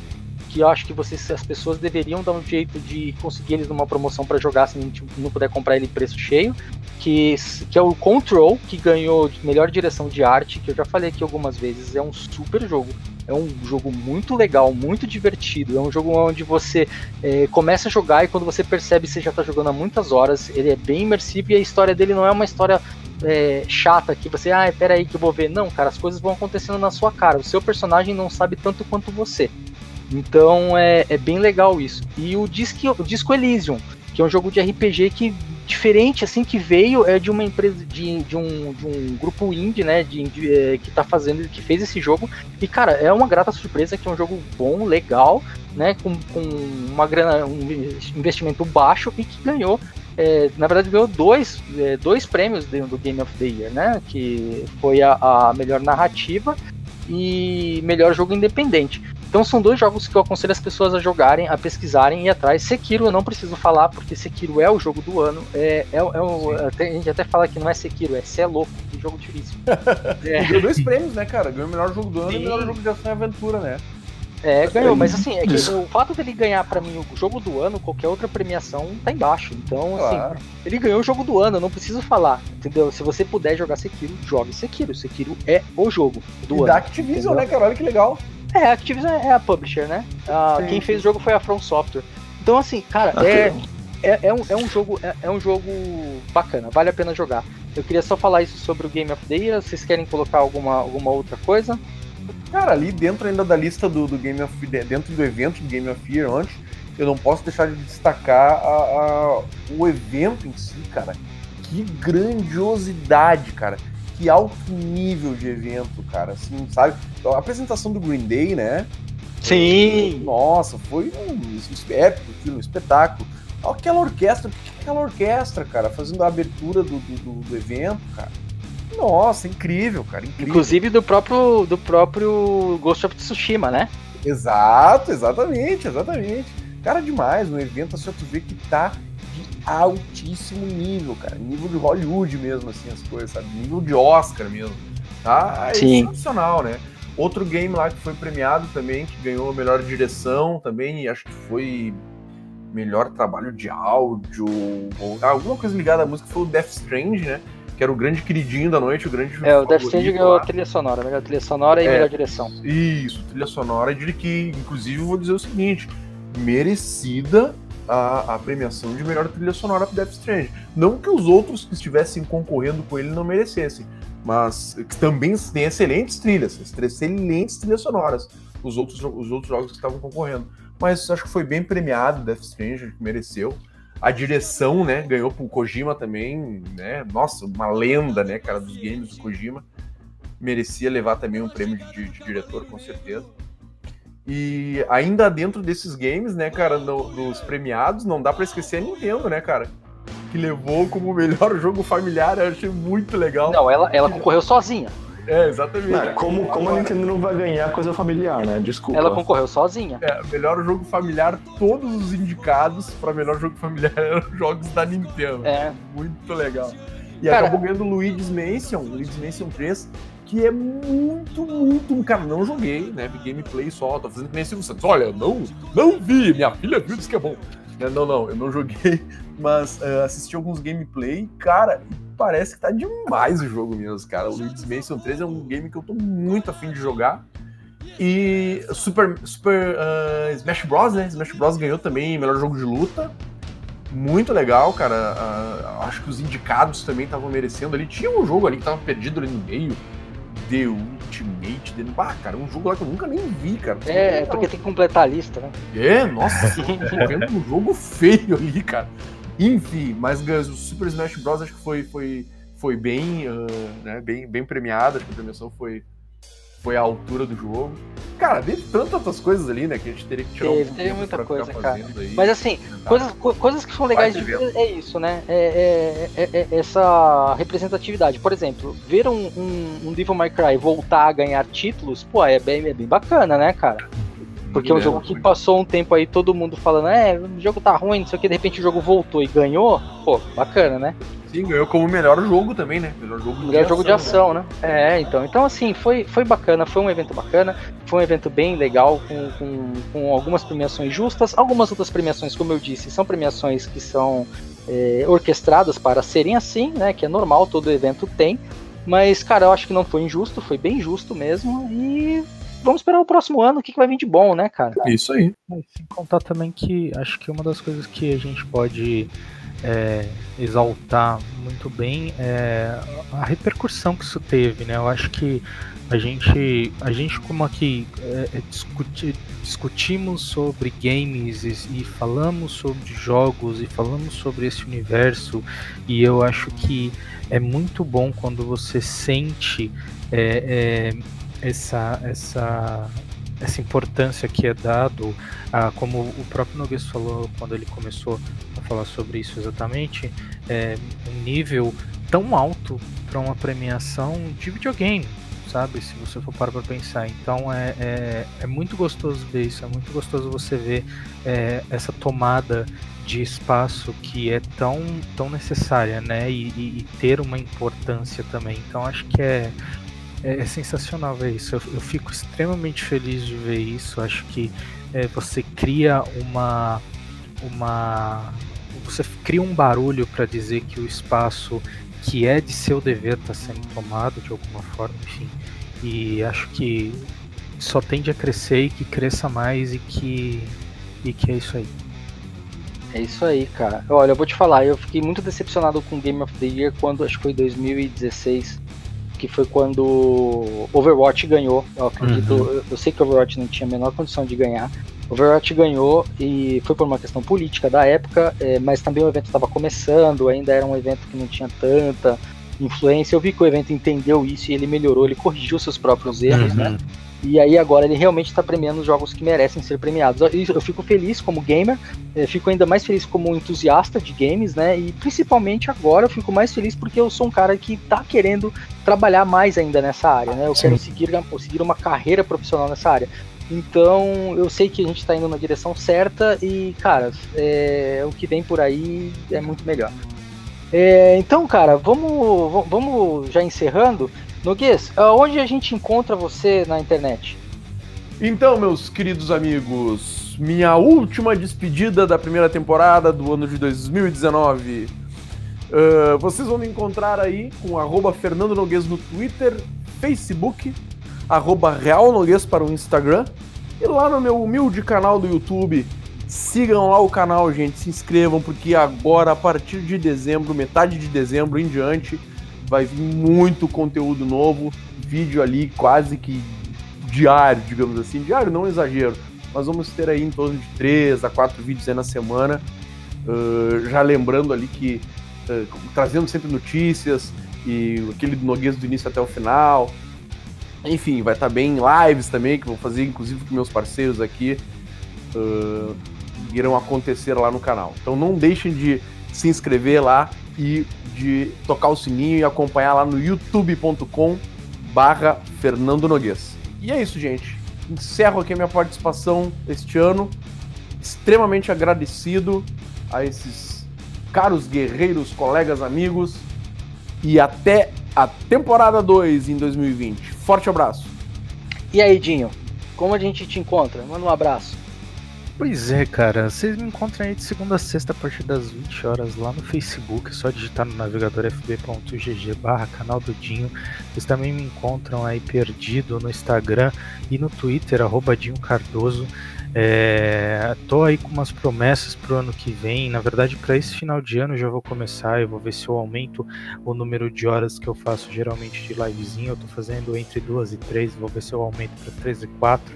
E quero ver também se eu coloco aí numa sexta-feira pra gente entrar à madrugada e aproveitar as férias de todo mundo aí gente fazer aí umas 5 ou 6 horinhas de live entrando na madrugada e começar o dia seguinte desligando a live. Então vamos ver aí se eu vou, vou dar conta de fato nisso. Mas enfim, são os projetos que eu tô tendo é, pro ano que vem aí. E, e, é isso, galera. Eu agradeço de verdade aí o convite que me foi feito para vir fazer parte dessa banca aqui é, extraordinária de, de games aí. Eu aprendi muito aí durante os últimos, os últimos, nos, os primeiros e os últimos episódios. Eu acho que a gente sempre vai aprendendo experiências novas, conhecimentos é, adicionais aí quando a gente pega pessoas com uma experiência tão incrível quanto foi o, meus parceiros aqui de podcast e os nossos convidados. Eu acho que foi fantástico, foi incrível. Eu agradeço imensamente. E eu vejo vocês aí na próxima temporada aí, como diz o Noguês, no ano que vem. E é isso aí, galera. Me acompanhem lá e vai ter livezinha direto aí. Vamos, vamos parar não. É, e o nosso convidado de hoje, que é nosso ouvinte de carteirinha, Kurt, manda um abraço pro pessoal que tá ouvindo a gente aí. Um abraço, gente. Obrigado. Não, brincando. Uh, pessoal, muito obrigado por me convidar aqui de novo. Bom, queria mandar um abraço pra, pra minha esposa Norika, que ela tá me aturando aqui enquanto eu tô fazendo a gravação com vocês. Uh, um abraço para todos os outros ouvintes. É sempre legal uh, ver perguntas das outras, das outras pessoas, né, sobre, sobre jogos. E um abraço pra vocês três também, né, pô? Me convidaram pra estar aqui, vocês estão fazendo esse podcast super legal. Então, um abraço pra vocês também. Pô, valeu, valeu. Um grande abraço, brother. Cara, obrigado, Kurt. Obrigado por aceitar também. Eu, eu, fiz o convite pro Kurt participar hoje, era 7 horas da manhã para ele. Né, do, ele tá no Japão, 7 horas da manhã no Japão, mandei uma mensagem pra ele, Kurt, que gostaria de participar do, do, do podcast. Aí quando foi umas 9 horas para ele, ele falou assim, cara, perdi o podcast. Eu disse, não, estamos nos reunindo agora, vem participar. Então foi, foi um convite assim bem de última hora, assim, foi bem bacana assim que ele pôde participar. Obrigado, Kurt, por, por ter aceitado participar desse nosso último podcast do ano, o último podcast da temporada. É, foi bem, bem, bem bacana mesmo, legal. É, galera, vocês, muito obrigado por participar também. Estar com vocês, falar sobre coisas que eu gosto, games é muito bacana, muito legal. Obrigado mesmo por participar vocês dois que aceitaram, embarcaram nessa ideia maluca do Zengloff lá atrás, você, assim, não, vamos fazer, vamos fazer, cara, obrigado. é, é, bem legal, é bem divertido, é, é, é, é, algo assim inexplicável, mas que um dia ah, lá no futuro a gente vai voltar atrás e falar assim, cara, lembra a gente fazer uns podcasts lá atrás, é bem bacana isso, vamos manter é, é, essa participação. É, enquanto você que está ouvindo aí, nós não vamos mais fazer podcasts esse ano, mas não é que nós estamos de folga ou de férias. Nós vamos continuar fazendo as nossas lives de terça-feira. Nós continuaremos lá às 9 horas da noite lá jogando alguns joguinhos. A gente ainda vai terminar o Castle Crash, porque é, como diz o Noguês, do início ao final. Tamo e... junto! tem que terminar o joguinho e depois a gente vai para os próximos. A gente já tem alguns joguinhos na lista para jogar também. A gente vai marcar um dia para jogar com o Kurt que o Kurt já, já pediu pra gente pra jogar. Vamos ver esse lance do ping aí, né, Kurt? Mas a gente vai tentar, vamos fazer sim. É, não esqueça então de mandar e-mails pra gente. Não esqueça que é castpdg.gmail.com castpdg.gmail.com Pode também entrar em contato com a gente pelo Facebook, lá pelo nosso grupo Papo de Gamer Podcast. E pode mandar também esse, é, WhatsApp para o nosso querido amigo Noguês, que sempre está lá de pé, olhando o telefone, esperando sua participação. Inclusive, ele quer participação em áudio, perguntas em áudio. Manda para ele, gente. Qual que é o número, Noguês? Sim, gente, não deixem de participar, mandando sua mensagem de WhatsApp para o número 51999968286. WhatsApp do Papo de Gamer, aguardando a sua mensagem. Forte abraço! E é isso aí, eu tô eu já convidei eles, na verdade aqui eu, eu desci uma, uma lei, né? Falei que quarta-feira a gente vai fazer uma live de Final Fantasy XIV. É, vou confirmar isso na terça-feira durante a nossa live tripla, né? mas eu acredito que sim, a gente vai fazer. É, esses caras aí, eles ficam falando, não, vou baixar, vou baixar, vou baixar, mas as coisas eu sei como funciona, tem que ser assim. Vamos fazer tal dia e tal hora. pressão tem que ser na pressão. Aí depois, quando os caras gostarem, vai ficar enchendo o meu saco para jogar. Ô, oh, entra lá no jogo para jogar comigo que eu tô precisando de ajuda disso, disso e aquilo. Mas é isso mesmo, gente. Vamos lá, vamos fazer. Mandem mensagens pra gente. Nós estaremos nas nossas lives. Eu vou tentar fazer mais live também de, de Final Fantasy para vocês. Ainda não decidi o horário, porque sabe como é? O ano ainda não acabou de verdade. Ele vai acabar em breve.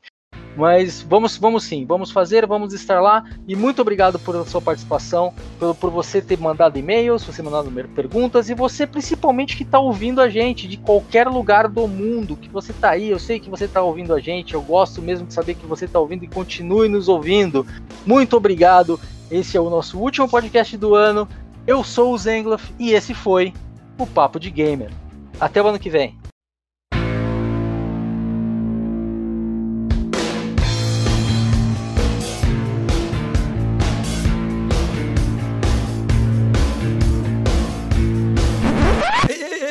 Segura, tá aí ainda?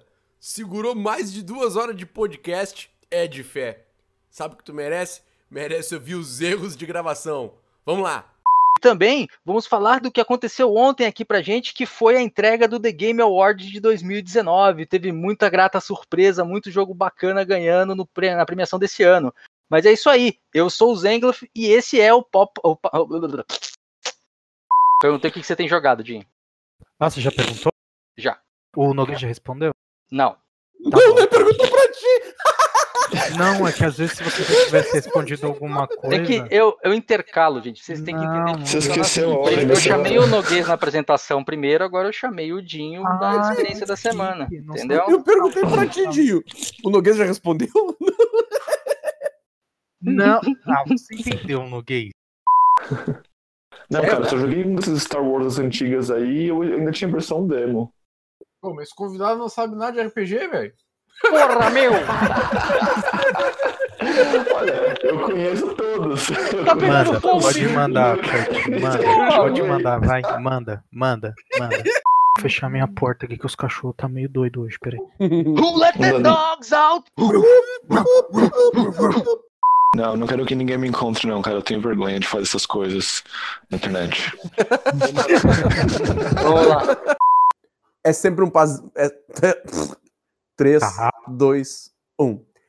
Cara, Fiquei tristinho. Vou fazer outro então. Oi, crianças. O Dinho pediu pra eu gravar o GPS dele. Ele só esqueceu que ele precisa aprender a dirigir primeiro. Ha! Vamos lá. Vamos lá.